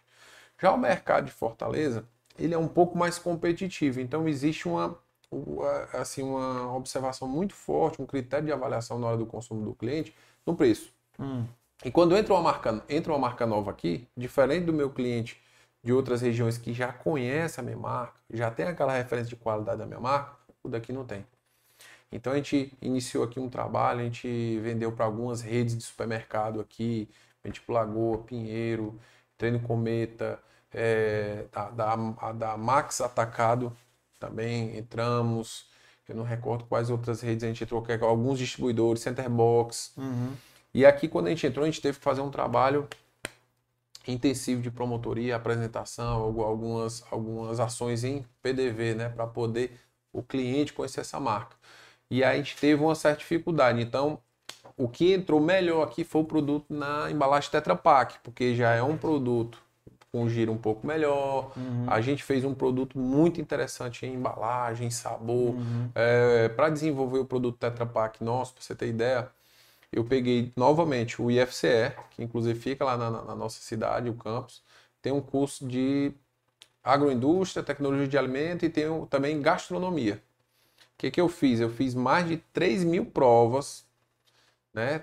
Tudo eh, acompanhado pelo, pelos alunos e professores desses cursos.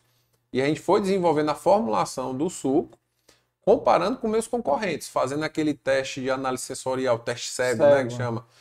E aí tem inclusive toda uma estrutura lá montada que, que os próprios alunos lá, a gente participando, a gente desenvolveu várias provas. Eu ia mexendo minha formulação e os alunos iam fazendo a prova e anotando. Esse aqui eu achei o sabor melhor, a nota é essa. Esse aqui eu vou dar essa nota para o aroma. Esse aqui eu vou dar a nota tal para a textura. Total esse. Aí provava do outro. E aí a gente foi desenvolvendo a formulação, comparando todos os nossos concorrentes, que eu não, não, não, não, vou falar o nome aqui, mas assim, todas as marcas de suco que estão nas gôndolas do supermercado aqui a nível Ceará, a gente foi comparando as principais e a gente foi desenvolvendo uma formulação até a nossa formulação bater uma pontuação maior. Aqui, o único que veio aqui, concorrente seu aqui, foi o Eduardo Figueiredo, da Jandaia. Da Jandaia. Pronto, Jandaia é Ah. concorrente direto nosso. É, Jandaia veio aqui. E é uma, é uma marca, acho que até mais antiga que a nossa. Tem uma, tem uma história aí. A Antiga, Jandaia é, é marca antiga. muito forte. Muito forte, foi demais. Gigante, gigante, gigante. A Jandela, ela, inclusive, eles, eles a- a- recentemente eles adquiriram algumas máquinas de envase Tetra Pak, eles até entraram em contato com a gente, saber se a gente queria terceirizar alguma produção com eles por lá. Mas a Jandai é, é- é- a, a marca da Jandai de suco, já já veio várias marcas grandes de fora para cá, mas eu acho que a Jandela tem uma marca muito forte, ela está muito presente ali na, na, na mente do consumidor, principalmente fortalezense, cearense, todo mundo Muito, conhece a muito. Jandaia.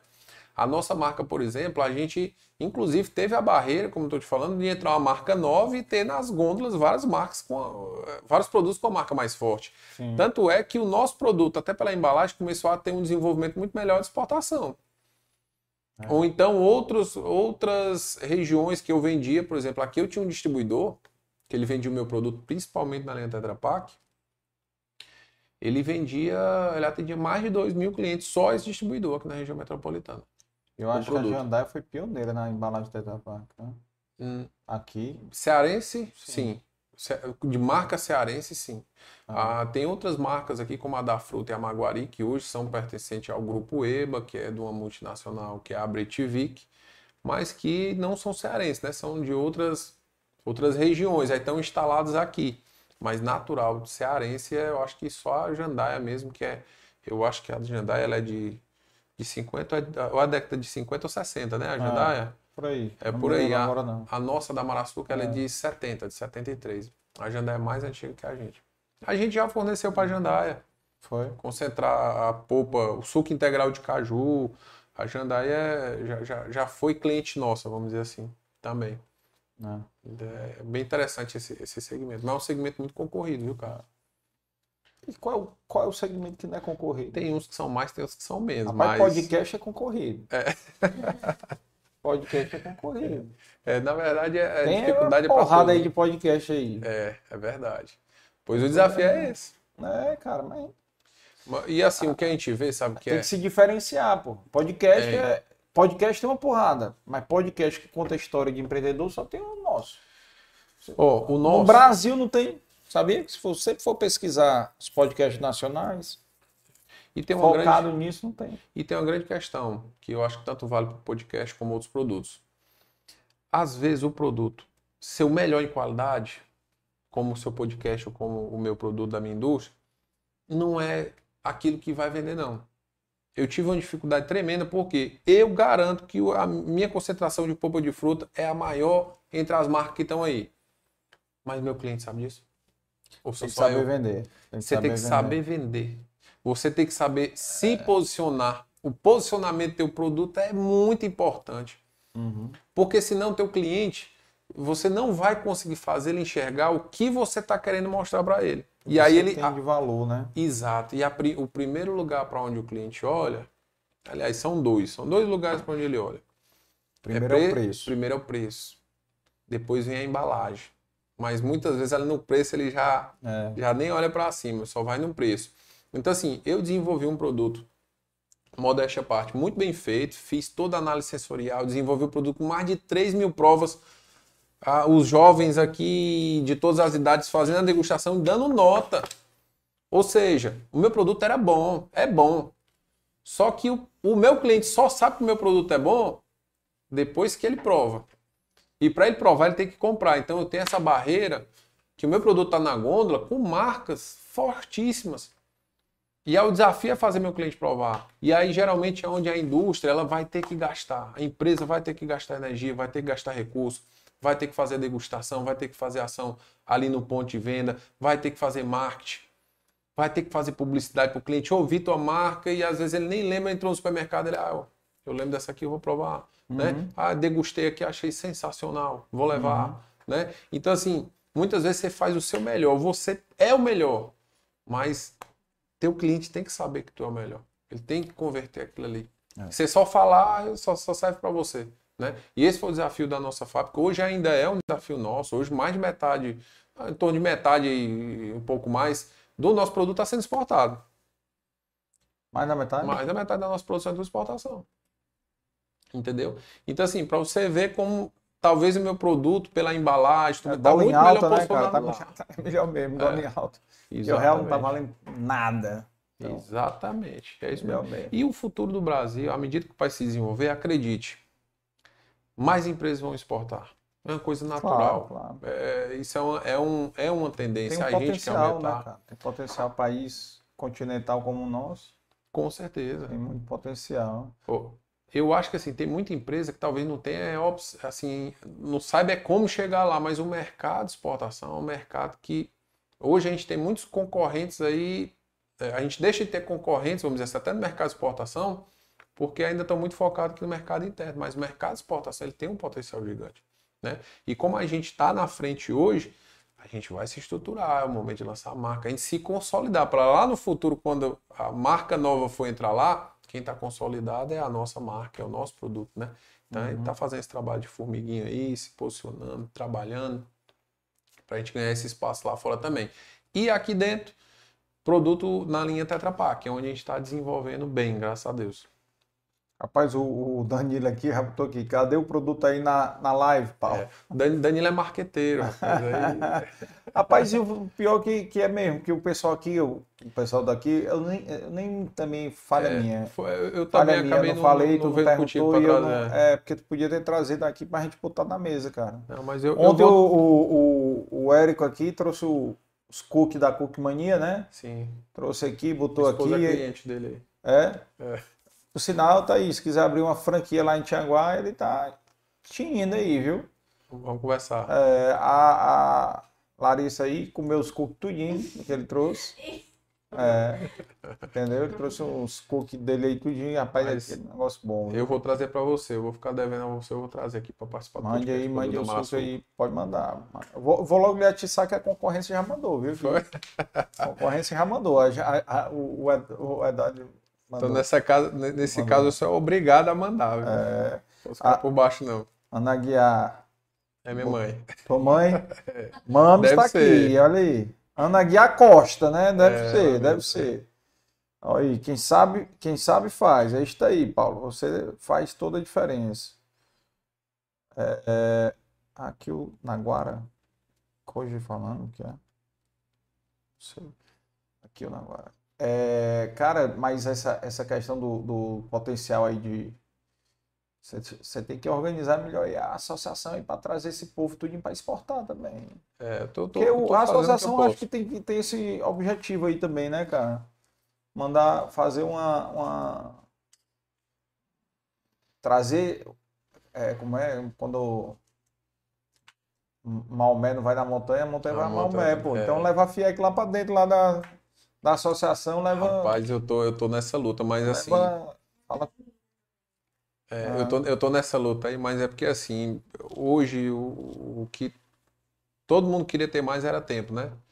E É. assim, o tempo é muito corrido. Eu, em alguns momentos, tive um pouco mais de disponibilidade para desenvolver a agência, é, ver em alguns momentos até visitar. Foi muito importante para mim visitar as indústrias da região. Existe, tem, tem até detalhes é, de tecnologias que eu vi em outras indústrias, de outros segmentos, que eu implantei dentro da fábrica. Uhum. Né? Tem coisas que você vai trocando ideia ali, é, é muito enriquecedor para quem está na indústria trocar ideia, compartilhar. Às vezes eu tenho um problema aqui que eu estou batendo cabeça para resolver e o outro ali já passou. Não, Paulo, aqui é desse jeito aqui. Se tu fizer isso aqui na tua linha de, de produção, isso aqui já resolve.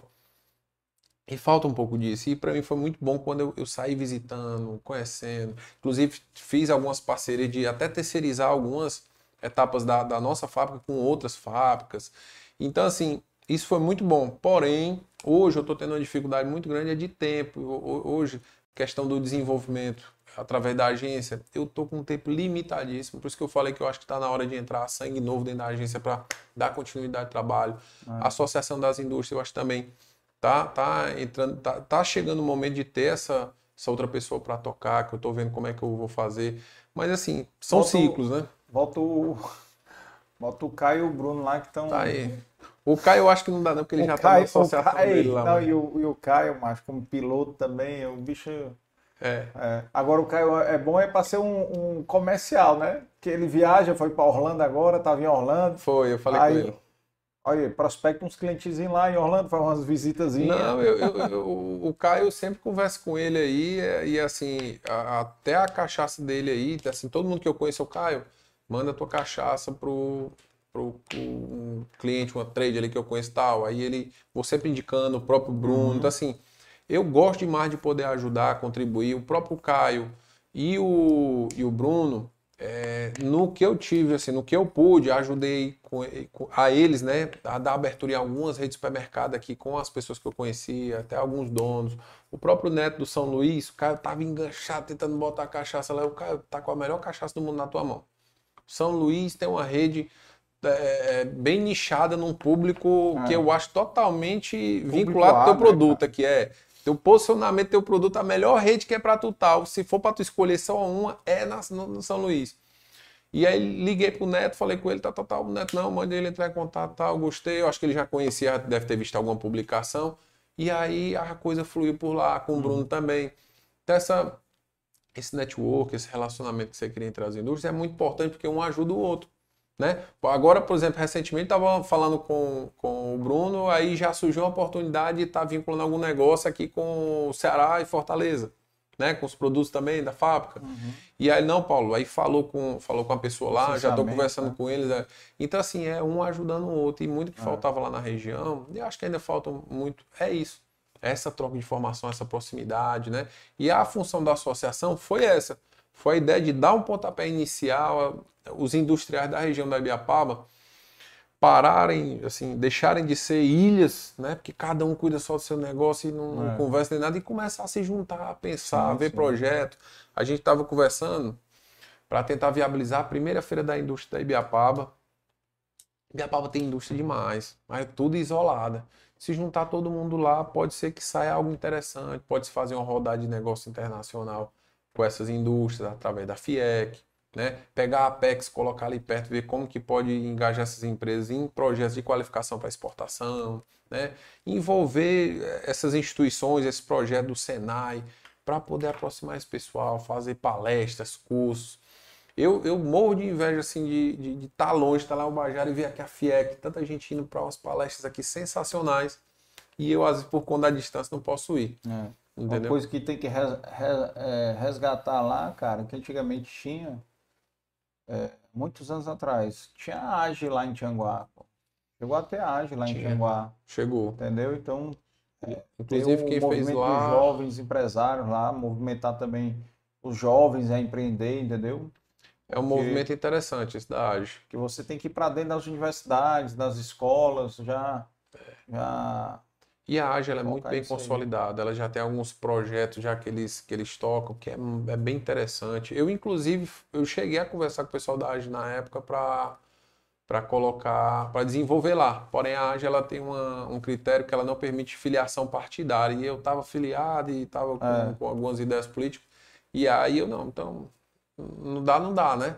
É. Então, assim, conheço inclusive alguns ex é, é, integrantes da, da, da, da AGE, que estão hoje na política que também saíram por conta dessa vinculação. Porém, eu até concordo, eu acho bem importante não ter É, essa, é essa vinculação para poder ter a, a- isenção. a cara. isenção. É. Isso, isso vai ajudar ela a ter uma maior, um melhor relacionamento com diversas instituições. Sim, sim. Porque aqui no Brasil hoje, se você tomar um lado, você polariza, meu amigo. Aí você escolhe um lado. Um lado é amigo, outro é inimigo. É um, É. é um negócio horrível. É, mas ape- apesar que da AGE já saiu, por exemplo, tem ex-coordenador da AGE, ex-presidente, né? É, eu fui presidente em 2011. E o presidente de 2000, do ano 2000, foi, é o Marcelo Pinheiro, que é secretário da Prefeitura de Fortaleza. É, Carlos Matos já foi secretário estadual, entendeu? É, Então, passaram por lá, é, né? mas, mas a escola que, que, que formou eles foi a AGE, entendeu? É, porque existe Então, um relacionamento é um- muito forte com muitas instituições. É, o, podcast, o podcast aqui, cara, nasceu da AGE. É. A minha ideia da minha, da minha experiência na AGE. É, bacana. Lá Entendeu? tem o Fernando Torres também, que estava lá. Tem, o Fernando saiu. foi presidente em 2015, eu acho. É. Foi 2015, aí se envolveu aí na parte política. Entendeu? Foi candidato a deputado, hoje é, eu acho que Foi. ele é. Ele é presidente do. Podemos hoje. é, É, lá com, com o Eduardo Girão. É, que o Eduardo saiu, né? Agora tá no novo. É, eu Foi acho, eu não sei, a última vez que eu, que eu falei com o Fernando, ele estava no, no, no É, ele era.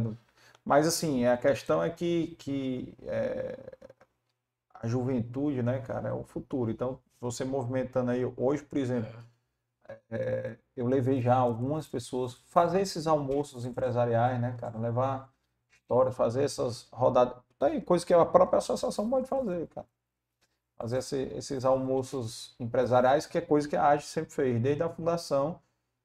O presidente, o, o Carlinhos Feitosa, o Carlos Feitosa, o, o Carlos Fugita, cara, foi o primeiro presidente, foi presidente do Sinduscom, da construtora Fugita. Né? O filho dele foi presidente também, o Rafael também. Um abraço aí para Rafael, que é o maior ouvinte do Dei Valor Podcast que tem. Bacana. É o único que eu conheço até agora que assistiu todos os episódios. Não perde um. É, Tá certo. os bacana. que ele não assistiu todo, ele deixou pela metade para depois terminar.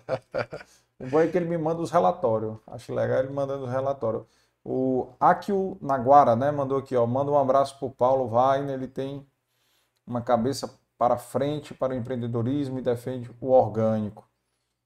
Akio É. Naguara, quem é Eu te produtor? falo, eu, deixa eu. Tem, tem. Não tem foto, não. Tem Não. foto? É, o setor de orgânico está crescendo demais É. lá na Ibiapaba. Renata Oliveira, Paulo, você é um empresário que, que toda empresa gostaria de ter, visionário atuante. Parabéns. John Frota, Paulo tem uma mente brilhante, futurista no presente, muito conhecimento, mercado, inteligência dele é absurda. Tô assistindo, tô aqui assistindo. Abraço. Rapaz, tá o seu fã clube todinho aí, Eu sabia que era isso tudo mesmo. Cara, Abraço pra todo mundo. Mas a, a- é, o trabalho de. Uma, uma das coisas que, que eu vejo em, vejo em você, que eu também tinha em mim, era essa paixão pelo associativismo, cara. Por quê? Legal. Agora, diferente de você, que acredita aí na política partidária, eu não acredito em nenhuma, certo? Eu acho que todos, todos mentem, né? Claro que eu tenho uma tendência maior a favor do, do liberalismo econômico, da política liberal, que o Estado tem que ser mínimo. Eu também. né? Então, essa é a minha, é a mi- a minha, meu pensamento pessoal, né? Entendeu? Então, eu, eu não acredito em nada que o Estado gerencie, tenha qualidade, né? Então, quando eu falo Estado, é prefeitura, governo e governo federal, né? Estado, estadual e federal. Quanto menos eles se meterem, melhor. Acho que a melhor contribuição que o, o Estado pode dar é ele se meter menos. É, quanto menos deixar, deixar a iniciativa privada tomar conta, né? De, de se, se regular, a concorrência, cara. Concorrência é uma coisa maravilhosa. É, excelente. Inclusive, o princípio do, do liberalismo é. É. que o Estado só deve intervir quando o homem não conseguir, quando não, não puder ele fazer só, como É. por exemplo, estradas. Né? Como é que vai? Cada empresário de cada região vai se juntar e fazer um trecho. Não, não funciona. então, assim, É, o Estado tem que, tem, tem que interferir É, onde o homem não, né? não pode, é, em alguns aspectos. Concordo com você plenamente. E eu entendo que a política, muitas vezes a gente sonha que a política é de uma forma, mas aí quando você pula lá dentro e vê, a gente vê que muitas vezes o que tem lá dentro é um interesse individual. é. Né? Eu acho que é isso que você talvez fale, que assim, muitas vezes o que você vê o político falando é o que ele quer que você escute, mas na verdade muitas vezes não é a intenção real Não, e, dele. e na- e na verdade é o seguinte, cara, é porque eu acho que quando o cara tá de fora, que ele tá mais idealista, quando ele entra pro negócio, vê que o idealismo não vai rolar lá dentro, porque o negócio lá é o troca-troca mesmo. Infelizmente, a política do jeito que tá, é assim que vai Concordo. funcionar, entendeu? É, aí acaba se frustrando. Eu, por exemplo, tem gente que eu conheço que não quis de jeito nenhum. Foi, pronto, até próprio convidado meu aqui, cara, o Luiz Girão. Luiz Girão não quis concorrer a segundo mandato de, de deputado federal. É. Aí ele acabou entrando numa suplência com o Lúcio Alcântara, né? Que foi concorrer a, a- ao Senado, né? Foi ao Senado? antigo isso aí. Foi. Foi, foi antigo, cara. Isso aí, ele foi, ele foi deputado em 94, 94 a 98, foi... É, o Sei não. 90 a 94 foi 94 a 98 e aí... É, 94, 90 a 94. Aí 94 a 2002 ele foi eleito primeiro suplente do Lúcio Alcântara, Hum, que também já veio aqui. Não dei valor, né? Doutor Lúcio. doutor Eu, por Lúcio. exemplo, eu não recebo política aqui. Mas como o doutor Lúcio está aposentado da política há Tem 10, 12 histórico anos. político, mas não é Mas tem uma, político. tem uma história. Tanto é que eu tive que fazer dois episódios com ele, cara. Foi a É. primeira vez. Ele não aguentou um episódio só. Um episódio, o primeiro episódio com ele, tu tem que assistir, já que tu gosta de política, viu? Tu Vou tem que assistir porque episódio 76 ou 77. Depois vão A pegando memória aí. do homem é boa. É, tá- rapaz, tem que decorar meus convidados. mas Pelo menos até os- o episódio 500 eu vou tentar decorar. Qual é o número do meu aqui, pra me lembrar? 148. Tá certo. 148. Aí, o, o, o dele, cara, foi o se- seguinte: o primeiro episódio dele foi 3 horas de duração. E ele só chegou até a Constituinte. Em três horas ele só chegou na vida dele até a Constituinte, entendeu? Aí no segundo episódio foi onde ele falou da parte política dele como é, vice-governador, que ele foi do Ciro, né? Vice-governador do não, Não, do Ciro, não, não. na, verdade foi a. Não, não, calma aí, ele foi, não, mas ele foi vice-governador de quem, cara? Não, ele foi secretário de saúde do Ciro. Aí foi depois ele foi vice-governador de alguém, que agora eu não tô lembrando. É, não, não, não tá no meu banco de dados aí, não. Cara, eu sei que ele foi. Não, ele foi, senador e depois foi governador, né? Então, teve essa. De 88 até 2010 foi a segunda parte do, do episódio dele. Então, Deve ser foi interessante, 5 eu gosto horas e pouco de, de episódio. Bem detalhado, né? É. Agora tive um, um, um que vale a pena assistir para você e, e você encaminhar para os empresários que gostam de conhecer. A história econômica do Ceará é assistir o episódio com Raimundo Viana. Raimundo Viana foi secretário de Desenvolvimento Econômico do governo Ciro e dois governos Tasso, certo? Raimundo Viana, ele contou a história econômica do Ceará dos últimos 30 anos, 40 anos. Basicamente, 30 anos, 30 e poucos anos. Desde a década, final da década de desafiador, viu? 80, ele contou a história da a atração das indústrias que vieram, da Cota lá para Sobral, todas essas indústrias Grandenho. que vieram, Grandenho, quer dizer, Grandenho para Sobral, Sobral. a Dakota foi para Maranguape, Quixadá, sei lá, foi um, assim. E também, por exemplo, eu não sabia a pô, aquela Vulcabras, Sim. né? Então, assim, essas indústrias todas vieram nessa época, né? Esses governos. Influência Tanto do é- trabalho dele. É, influência do trabalho, é, a concepção do porto, né? Foi no governo do Tasso, se eu não me engano. Então, Porto Pecém. é, que é uma ideia antiga, né? Sim.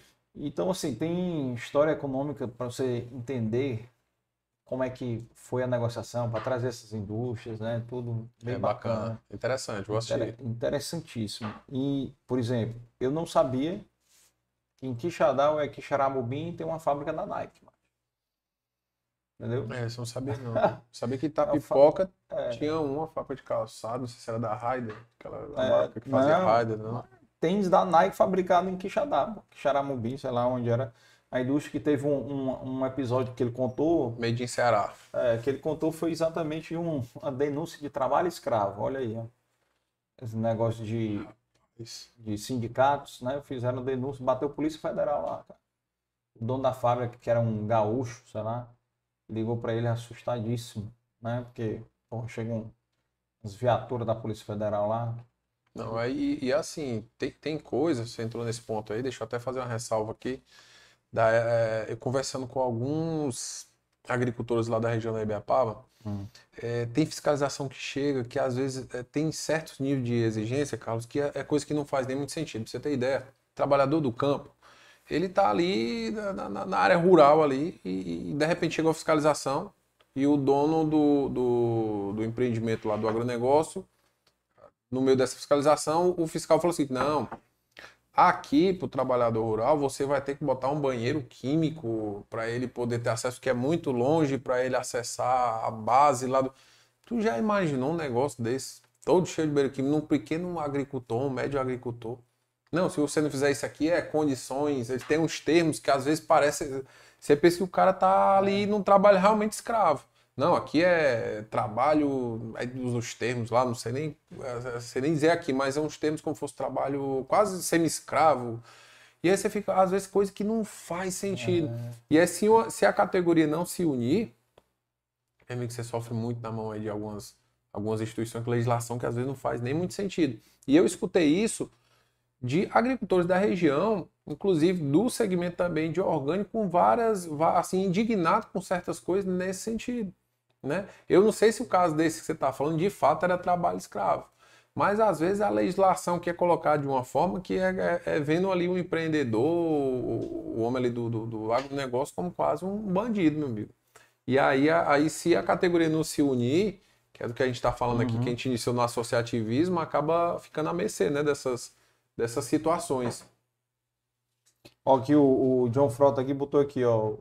Da pipoca é a DAS Outlet, fábrica, fabrica os produtos Mizuno e Reebok. Mizuno, tô na raiva não. tá? Entendeu? Isso Mizuno e mesmo. Reebok. E ele ainda botou aqui, ó, Quixadá, a indústria lá terceiriza os produtos para Nike. Nike não possui fábrica em canto nenhum, tudo é private label. Isso aí eu já sabia também. Essas indústrias todas é tudo. Terceirização. É. A Vulcabras, eu não me lembro que a Vulcabras fazia também Reebok, fez Reebok durante uma época. Não sei se ainda faz, se ainda tem a, a Joint Venture, não sei se era uma Joint Venture. E aí ela faz, se eu não me engano, a, a, a Vulcabras é ASICS e tem outra marca, cara. Tem um Olímpicos, Olímpicos? É, tem tem uma também. marca Olímpicos? Tem. Acho que é também. Então, assim, tem. Esse polo calçadista é muito forte também no Ceará, sempre foi, né? E- E, a gente entende um pouco dessa. Acho que o, o- a explosão foi na década de 90, né? Que começou a vir essas grandes para cá, né? Começo da grande. E eu costumo falar, Carlos, que a indústria que emprega é a de manufatura. A indústria, É. no conceito geral, ela não é um segmento Volume. que empregue muito. Volume. Volume. Volume. Se a indústria não for de manufatura, você Volume. pode ter certeza que ela não vai ser algo que vai gerar um impacto. Ah, a É, indústria é. talvez se instalar aqui uma fábrica de ração. é. Não vai gerar muito emprego. Ela, ela- ela pode gerar economia ali, no, no- ali como é às vezes, por exemplo, em A Maracanã. Grandene deve ser o quê? 20 mil empregos, não é? Não? Ah, o Perto último disso. número que eu tinha da Grendene era próximo a isso, em torno de 24. É. Entendeu? Você imagina a Grandene quebrar, sobrar o quebra. É, é, é uma cidade dentro de uma fábrica. Por exemplo, o Bajara deve estar em torno de uns 33, 34 mil habitantes, se, se tivesse tudo. Grendene tem 24 mil funcionários. No Ceará, eu acho que não, deve ter só uns 50 municípios que tenha mais do que isso aí. No Ceará, de, De- de habitantes. de habitante, deve ter muito mais do que isso, não. Dos 184 municípios, a maioria deve ser de 10, 15, É. 3, 5 mil habitantes. Pra você ver, é uma fábrica que tem mais, mais funcionário do que uma cidade poderia Ah, ter. Com certeza. Com certeza. E, e, e, e Responsabilidade grande. demais. E lá, se eu não me engano, são três turnos. É como se fosse 8 de manhã, 8 da tarde. Ele tá botando aqui 13 a 14 mil. John tá. John, John, você é o nosso censo. É. Nosso IBGE, viu? Mas John? lá da Grendene, a o John quantidade. tá dizendo que a Grandene em Sobral hoje tem 13 a 14 mil. Pode ser que É, seja pode ter isso, baixo. né? Pandemia, meu amigo. É. Chegou aí, derrubou muita gente, talvez. Pode, pode ter sido por isso aí. Pode, né? pode. Mas chegou a, a- Eu sei que chegou a perto de 20 ou mais de 20 mesmo que falou. É. Eu deve me ter. lembro que era um pouco mais de 20 a última É. informação, mas. E a Grandene, eu acho que tem outra fábrica em Juazeiro, não tem? Acho que tem uma, uma fábrica no. Cariri. John, confirma aí, por favor. né? John, Faça a você, checagem você aí, que é, é o. Como é o aquele. É o Instituto de o Checagem Instituto né? de checagem aqui é o. Como é o. Fake news, né? Fake, Para não deixar cara, de ter é. as fake news, né? Então, confi- confirma aí, John. Vamos aguardar a sua confirmação. É, Mas mas é a, a manufatura ainda é, se- sem dúvida nenhuma, responsável pelo grande. O agronegócio ele tem uma responsabilidade grande, mas aquela história, né? O agronegócio precisa de uma área muito grande para geração de emprego e tal. É. Já a manufatura da indústria, né? Você concentra muito, né? A É. Vulcabras era uma que, que eu me lembro na época que eu fui visitar, eram uns 10 mil, cara. Eram uns 10 mil empregos lá. É. Até médico dentro lá tinha lá na, na- direto, entendeu? Porque era um A negócio exigência né, trabalho. É. É, Não, e tem O- mesmo. Unita o quê? Chegou a checar. Segunda, segunda maior empregador aqui de Sobral é a Un- Unita. Deve ser a universidade, é? Unita? É, eu não sei se só a universidade, que é do, do, do Toscar, né? Que é o dono Ah. da Unita. Eles têm outras atividades, principalmente É. no agronegócio, tem uma fábrica de, de panelas. É, ele está falando aqui que a Grandene, no seu, no seu boom de produção, chegou a ter 20 mil empregos direto. Pronto. É, porque também, é, também a questão também é a concorrência, né, cara? Concorrência do produto chinês, né? Concorrer com sal- ou então- o sapato concorre com, com a China, né, direto. Pode ser, ou então, sabe que é? Às vezes é desenvolvimento tecnológico. Etapas que eram manuais que deixaram de ser Pode ser também. também, Pode né? ser. Que é uma tendência também nessa, nesse sentido. Ah. Mas é, é, é uma cidade ali, é, é gigante. E faz a diferença no desenvolvimento ali de, de Sobral. É. Meu amigo, queria lhe fazer aqui uma pergunta seguinte: qual foi o rapaz, a associação? Conte com a gente aqui para ajudar aí a desenvolver aí o empresariado. Política eu quero a distância. né? Empresariado para ajudar aí a gente contar as histórias da galera aqui, porque eu quero ficar trazendo sempre alguém do interior, sabe? Tem muita gente bacana para você trazer, É, sabe? no interior tem muita gente boa, né, de outras regiões, né? Sertão Central, né, da- até do- da parte turística, cara, que eu, eu fico lembrando, né? Eu, eu não trouxe ainda ninguém da hotelaria, bicho. O Silvano Hã? tá no, tá no trade turístico lá É, também, na Ibiapaba. é. Lá na Ibiapaba tem uma associação da parte turística que chama é, Mirantes Ibiapaba, Rota Mirantes Uhum. Ibiapaba, que é uma associação de Mas aqui, empresas aqui em ligadas ao Fortaleza, turismo. no Ceará, tem um monte de hotel e eu não trouxe ninguém. É, E, e aqui É, tem. Tem muito aqui, cara. Tem muito ainda. Mas é porque eu, eu, eu vou lembrando os setores, cara, eu vou pensando na- em alguém, entendeu? Para trazer. Uhum. Eu, eu tô para trazer um, um da hotelaria, que é o, o, o do Mareiro. Mareiro. Eu, inclusive, acho que eu vi Entendeu? alguma Então, assim- participação em rádio dele. Não, era Ele, outro. ele- não, ele participou do CBN, né? Foi- Pronto, então foi, é, então acho que foi ele. Foi. Do Mareiro, é isso mesmo. Foi, eu- quem, o do Mareiro é o mesmo que teve uma aquisição de, uma- de um hotel ali também na, na- Não, acho que é na Praia do Futuro, acho que não, né? Era? Do Mareiro, comprou também algum É, hotel por ali? Sei. Não, tem, ele tem um Mareiro, ele abriu um Mareiro na Praia do Futuro. Então acho que foi esse mesmo que eu assisti É. do, do, do- do CBN. É, exatamente, é. É o segmento aí que também Não, a é, pandemia cara, não- e gera muita... É, pandemia, se lascaram todo foi, mundo, né? foi um teste mesmo Rapaz, de pandemia, cara, só supermercado, farmácia, que indústria de alimento, foi bom. indústria de alimentos, alguns que foram bons, eu acho que nem todo mundo, mas De alimento? de Não, no alimentos, geral, será? foi bom. foi, foi bom. Foi- Alimento, dificilmente você vai achar algum setor que não. Vendeu Olha, muito disparado, vendeu muito com certeza.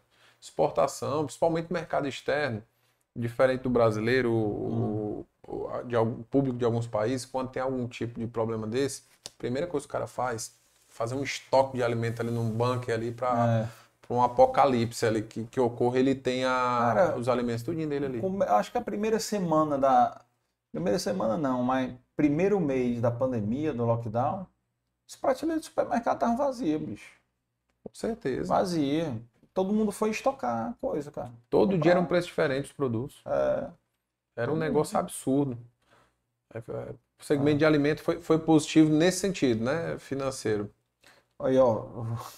O nosso checador Ah, colocou aqui: Sobral tem um distrito chamado Aracatiaçu,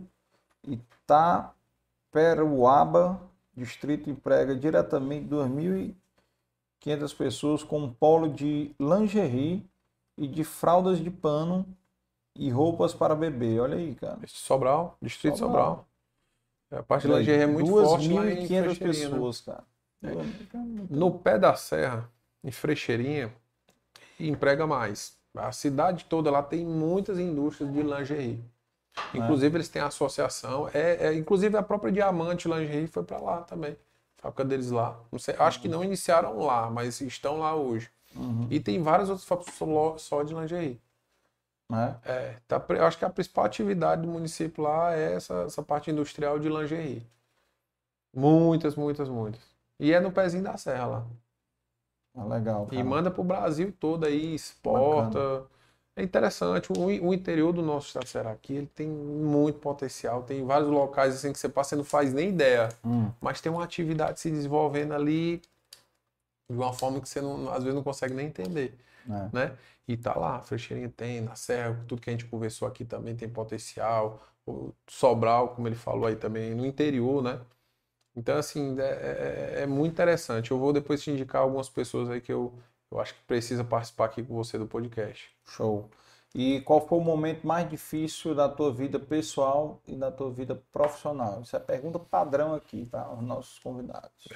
Vida profissional, eu acho que foi do primeiro negócio na parte de piscicultura, é, desse, desse inverno que a gente teve, que a gente levou uma pancada grande. A empresa praticamente foi engolida pelo, pelo, pelo, pelo Rio Acaraú, né? Então você imagina minha cabeça saindo de uma faculdade, iniciando um negócio ali com a responsabilidade gigante. E o negócio indo bem, tendo resultado, a gente tinha o nosso engenheiro de pesca, tinha um mercado bem consolidado, tinha a produção muito bem estruturada, o negócio estava rodando direitinho, bonito. E aí vem um inverno desse que do dia para a noite, tu, tu de madrugada não consegue nem dormir com medo de receber uma ligação se tiver chovendo muito e, e porque já estava ali na iminência, né? Só que veio, teve um dia que foi, foi, foi embora, passou por cima ali da, da fazenda. Então aquilo ali para mim, como a primeira experiência ali de, de, de negócio mesmo, assim, fechando numa situação dessa, assim, de, de- de prejuízo, para mim foi, acho que foi um dos piores momentos. Depois disso, acho que eu me acostumei com, a- com as pancadas que Com vinham, risco. eu já estava ali, no, no, no- não era maior do que aquela. Ah, Então, assim, é, a gente trabalhou também, que eu esqueci até de comentar, na época da, da distribuidora, também trabalhei com comercialização de milho e soja. A gente viajava aí pelo, pelo Piauí, fazia negócio, comprava milho e soja, fornecia para as granjas aqui, que a gente sempre teve um bom relacionamento com as granjas de, de, de- de produção de ração para frango, né? Que é a nossa principal atividade de avicultura. Então a gente pegou prejuízo lá também. Na parte de, de construção civil aqui em Fortaleza, acabei fazendo negócio com alguns sócios aqui que lá na frente a gente via que, que eh, queria fazer um negócio ali que achava estava errado e aí não dava certo. Então, assim, essa primeira pancada que eu levei nesse primeiro negócio da piscicultura, essa aí já me deixou calejado. Foi muito ruim, muito ruim. uhum. Porque o período de inverno, principalmente nessa etapa, é, eu peguei até um, um, um- um- um negócio que assim, até receber ligação à noite, assim, eu me lembrando da, da- da- desse negócio de receber ligação à noite por conta de risco de da água Da tomar a água fazenda lá, eu fiquei meio assustado um tempo, sabe? Telefone tocar à noite, tu Ave já acha. Maria, rapaz, tu é doido, não conseguia nem dormir direito. Então, assim, foi muito ruim. Ir para primeiro negócio, não tinha bagagem. Aí quando vê um negócio desse, você começa a se culpar, você fica, poxa, mas aqui a culpa é minha, isso aqui foi eu e tal. Só que lá na frente a gente enxerga que faz parte, tem, tem negócio que dá, tem negócio que não dá. Lógico que você tem que fazer o planejamento, tem que fazer tudo direitinho. Todo negócio que eu tive desde lá para frente, eu sempre me preocupo, Carlos, fazer um planejamento estratégico muito bem feito, bem organizado. Pra você ter ideia, quando eu entrei na Maraçu, no primeiro ano, fiz um- uma apresentação para os meus sócios do planejamento estratégico para o ano seguinte. A gente, eu acho que a gente apresentava todo ano, eram umas, umas três noites, a gente sempre fazia ali de 5 horas e até 10 da noite, umas três ou quatro, de, de três a cinco dias, que a gente levava todo ano uma apresentação dessa. Então, muito bem estruturada, muito bem pesquisada, a gente analisava tudo que foi realizado durante o ano, os pontos de acerto, os pontos ali de, de, de, de- erro. A gente via as metas que a gente botou no, no ano anterior, se cumpriu, se não cumpriu.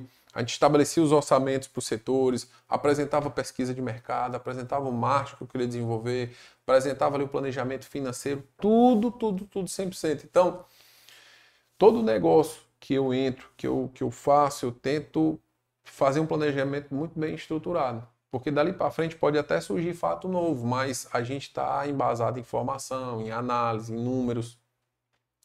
E esse da piscicultura foi algo que pegou a gente de surpresa, porque a gente não imaginou que ia acontecer. Só que, é como eu falei, veio o maior inverno dos últimos 50 anos. Então, a pancada foi grande levou um prejuízo grande lá. Uhum. E aí, quando eu comecei a distribuidora, já foi assim depois de um tempo que a cabeça ficou um pouco melhor e a gente retomou. E aí, vida que segue, foi para os outros empreendimentos, né? E aí, em cada um deles ocorreu seus percalços, como é natural de todo negócio. Todos. Tu é doido? Mas Tem que igual esse, o episódio do Fernando Cirino aqui, cara. Fernando Cirino teve muitos prejuízos de negócio. De investimentos errados, de erros e acertos. Não, Aliás, todo mundo aqui teve, teve isso. Gente que quebrou, gente que conseguiu se virar. Aqui é, é que é a característica principal do é, empreendedor, é a é. resiliência. É. Aqui. Eu, a coragem, né? Ali, se você fazer, você tem que ter a coragem de, de, de fazer algo, você tem que ter a, a inteligência para desenvolver algo e você tem que ter a força, a resiliência de aguentar Melhor as pancadas, é, os desafios, né? Isso aí faz parte. Total. O melhor é errar pequeno e errar rápido, né? Consertar é, logo. É, e não errar de novo na mesma coisa. É, né? Consertar e já. É. Agora, pessoal, maior, o maior desafio, o maior desafio, não é isso a pergunta aí? Momento mais difícil. Momento mais difícil. Vida pessoal. Olha, é, eu acho que às vezes essas mudanças que eu tive, de por exemplo, estar tá com um negócio aqui na, na, na minha região e aí ter que mudar, de repente vir para Fortaleza e, e montar um, um, negócio, eu acho que é sempre o momento mais né? difícil é esse, de você sair de um negócio e ir para outro. Existem pessoas que às vezes iniciam um negócio e vão a vida toda, né?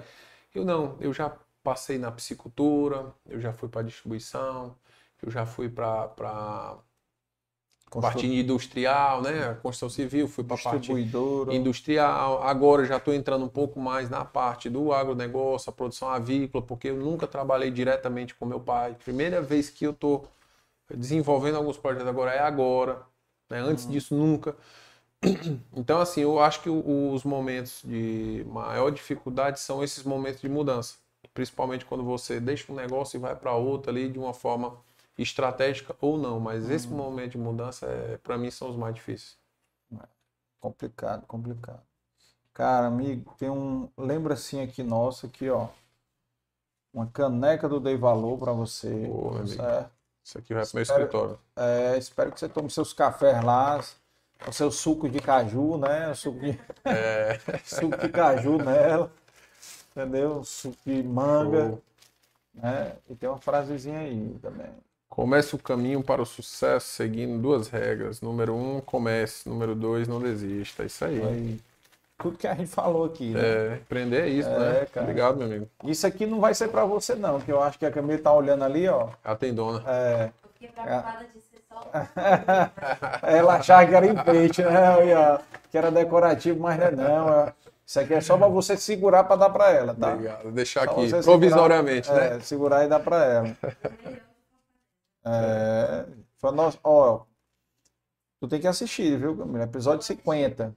Episódio 50, aí depois tu assiste o 60, que foi o da Mila. Sim. Lá em Poro Brown, aí tu assiste o 70, que foi da Lia Kideré. Pronto, e aí assiste logo os três. É. E, e depois assiste do Renan, né? O Renan e a Renata da São Paulo. Bacana. E agora o de ontem da Cultumania, né? Aí pronto, aí já tem um monte de comida aí para O Renan assistir. estudou com ele aqui no Farias Brito. Foi. Foi, a gente estava junto. É. Também aqui. Legal, cara. Parabéns aí pela história. Conte comigo lá na associação lá, o que puder, a gente puder ajudar, abrir as portas aqui também. Você já tem muitas portas abertas aí, já conhece todo mundo da FIEC. Então já e, e, bacana, porque é uma região que eu estou criando um carinho muito grande por lá, viu? Serra lá, eu, eu, eu gostei demais de Viçosa, cara. Achei o clima muito agradável, muito bacaninho, muito bonito a cidade. Bem organizada, organizada, limpinha, limpinha é... cara, muito bacana, muito bacana, vale a pena ir. E eu até olhei, cara, a Conheceu população... cachoeira lá? Não, não, não foi muito nenhuma. rápido, fui rápido. A população lá, cara, é até grande, bicho. Eu fiquei espantado, 60 mil. É porque a área de Viçosa é muito grande. Tu vê a cidade pequena ali, mas Viçosa, é a, se eu não me engano, é a, é a, cidade que tem a maior população em área rural também. É. A, a, cidade em si não é tão grande. É. A área urbana, vamos dizer assim, né? A área sim, urbana em si sim, não é tão sim. grande. Mas a área territorial, se eu não me engano, se não for a maior, é uma das maiores lá da Ibiapaba, Viçosa. Interessante. Agora, você não conheceu o que tem de bonito também, assim, muito não, lá na Biapá, porque é cachoeira. Não, fui conhecer nada, cara. Eu fui, assim, de passagem lá, porque eu passei o carnaval, foi em Piripiri, no Piauí. Piripiri. Pegar um calorzinho lá. É, fui, fui passar um calorzinho lá na casa do amigo meu lá. E aí, um abraço pro Cacá Castro, Cláudio Castro, lá do Piripiri, que é, a gente passou lá o, o foi o segundo carnaval, eu fui, eu fui em 2021 aí fui agora. Bacana. Ah, bacana. Muito bom. Pois você tem que ir lá de novo quando você for, tiver um tempinho para ir, me avise. Na é, hora, na hora. Tem lá o Bruno, tem eu, tem o Caio. Ah, o Bruno e o Caio nunca estão lá, macho. Rapaz, o Bruno não para. Tu sabe, ei, tu tá sabe que eu liguei por dois, mas não coincidiu, cara. Coincidiu. O Bruno não não estava lá e o Caio estava num dia que eu não estava. E não, é, não o, o Caio eu acho que é o mais difícil porque ele tem os voos dele é, aí também e tal. Exato. Mas bacana, mas me liga, eu acho que deles o que está mais por lá sou eu. É. A ligação mais certa vai ser para mim, viu? É isso aí, cara. É, pessoal, não esqueçam de seguir aí o canal, deixar o like no vídeo, se inscrever né, para as histórias do Dei Valor se espalharem mais ainda aí pelo algoritmo do YouTube, tá? Segue a gente no Spotify, o episódio de hoje vai estar disponível no Spotify amanhã. Para você que está ouvindo pelo Spotify, siga né, o Spotify da gente, que ainda tem muitos poucos seguidores, tem 500 e poucos. Então tem, tem que crescer mais isso aí. TikTok também estamos lá, né, Larissa? Larissa está postando aí vídeo aí quase todo dia aí, pelo menos um ou dois aí no TikTok. Também os cortes aqui dos convidados. Né? E também no Instagram, que é onde a gente divulga a agenda, toda a parte dos cortes, dos rios, é todo divulgado pelo Instagram e vocês acompanham também por lá. E agradecer aqui mais uma vez aqui os nossos patrocinadores, a BSPA, uma das maiores incorporadoras do Brasil, que Made in Ceará, mais um Made in Ceará, né? plano cearense aí, dominação do mundo. Né? É verdade. E agradecer aqui também o Biscoitos Brié, que a Camila não gosta, né? Lá Maison em Casa, né? Lídia Consórcios, a Fargo, a Fargo tem um cupom de desconto também da Fargo, 15% de desconto para seguidores do Dei Valor Podcast. Então aí, Camila pode passar lá amanhã e, e ter desconto já. Constru Piso também, que é Tianguá, Tianguá. Made. Made in Tianguá, entendeu? História super bacana deles também. Confiram lá o episódio 141 da Dona Nelly do seu Guildo. É, e Nova Comunicação é mais assessoria eventos, insight, MyMarca, nossos apoiadores aqui. MyMarca tem também um cupom de desconto que é registro de marca, importantíssimo, né? Inclusive está aí para associação. Bacana. Vou fazer aí a associação, vou falar com, com o Cortez lá da MyMarca para ele fazer o valor que ele faz para os seguidores para registrar registrar os e associados. e o desconto que ele faz para a gente é de 800 reais, cara. Bom. Ele faz o registro da marca por 800 reais. Um registro que você for no escritório aqui vai cobrar 3 mil reais. É, só faz, de taxa que é, paga aí, independente do serviço, já, é, já é muito. É, não, esse valor é fora a taxa. A taxa do INPI é cento e poucos reais. Eu paguei. Cento... Acho que depende do tipo de registro. É, 140, se eu não me engano, em média. Aí vai depender, e vai depender se você quer em várias áreas, né? Vários é, registros, é, né? É. Também tem isso, né? Tem a forma que você vai é, registrar, registrar, entendeu? É. Então tem isso aí também. Então tem um cupom lá também de desconto. Então é, a, o preço padrão dele é mil reais e para os seguidores do, do Dei Valor é 800 reais. Apoio Social Fortaleza Azul e Prédio Obra Lumen Peter Pan, produção Dei Valor Produções, Juan e Larissa, nosso time aí. E obrigado a você, cara. Eu que agradeço, meu amigo. Foi uma satisfação trocar uma ideia aqui, participar do programa.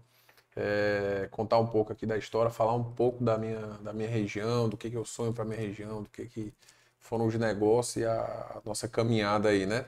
Gostei e, demais, agradeço. E bora ver se arruma aí pelo menos um, 1% da população do, do, do, da Serra do, da Ibiapaba para se inscrever no canal. Vamos, vamos, fica aqui, faça é, aqui 500, um pedido aqui os amigos aí da Ibiapaba. 5 mil, 5 mil, olha aí, 5 mil inscritos só da Ibiapaba. É isso aí, vamos, vamos, vamos, vamos se inscrever e acompanhar. Tem muita história bacana. É. E você trazendo o pessoal do, do interior, do estado, eu acho que traz mais seguidor ainda do estado para identificação, né? Total. Às vezes a, outros podcasts talvez se limitem à capital, é só capital, capital. E a história, o interior tem história, tem empresa de sucesso, tem empresário com uma visão assim bacana que a gente tem que compartilhar. Eu acho a sua iniciativa muito bacana. Parabéns. Show, cara. Obrigado. Vamos trazer sim. E, pessoal, fiquem atentos aí. Semana que vem nós voltamos com o Dei Valor Podcast. Segunda-feira, Dei Valor Educação. E semana que vem temos episódios na terça e quinta-feira. Terça-feira, já vou adiantar, spoiler, nós vamos ter um episódio especial que vai ser com Fortaleza Down, né, que é a Associação de Pais e Mães de Crianças Portadoras do Síndrome de Down, certo? Então vai ser um episódio, lembrando para quem já assistiu o nosso episódio de Fortaleza Azul, que era de crianças autistas, né, nós vamos ter um episódio especial de desmistificando a síndrome de Down. Então, quem tiver interesse, né, já se liga aí na terça-feira. E na quinta-feira nós vamos receber o Zé Carlos Fortes, do Grupo Fortes. Né, um grupo muito forte aqui na tecnologia, né, no Ceará. Demais. Então ele vai vir aqui, um dos pioneiros, por sinal, aqui no, segmento, aqui no setor. E ele vai vir aqui finalmente, faz tempo que eu tento combinar com ele e deu certo. Na quinta-feira ele estará aqui. Tá bom? Então se inscrevam, é, deixa o like aí, encaminha na setinha e segue a gente lá nas outras redes sociais, no Instagram, no Spotify, no TikTok. Todos o nome é Dei Valor Podcast. Tá bom? Um abraço a todos. Show. O BS Gran Park é a nova joia da BS Par que chega ao Eusébio. Localizado na CE 010, o BS Gran Parque Eusébio reúne em um só lugar o paisagismo de Benedito Abude, o alto padrão BS Par e a exclusividade de apenas 188 lotes. Com o urbanismo de Joélio Araújo, além de uma área de lazer única, com clube de mais de 5 mil metros quadrados de área total e arquitetura de Marcos Novaes. Clubhouse com energia fotovoltaica e mais cinco áreas de lazer distribuídas por todo o loteamento. Bem-vindo ao BS Gran Parque Eusébio, um lugar onde o melhor da vida sempre acontece. BS Gran Parque, lindo de viver.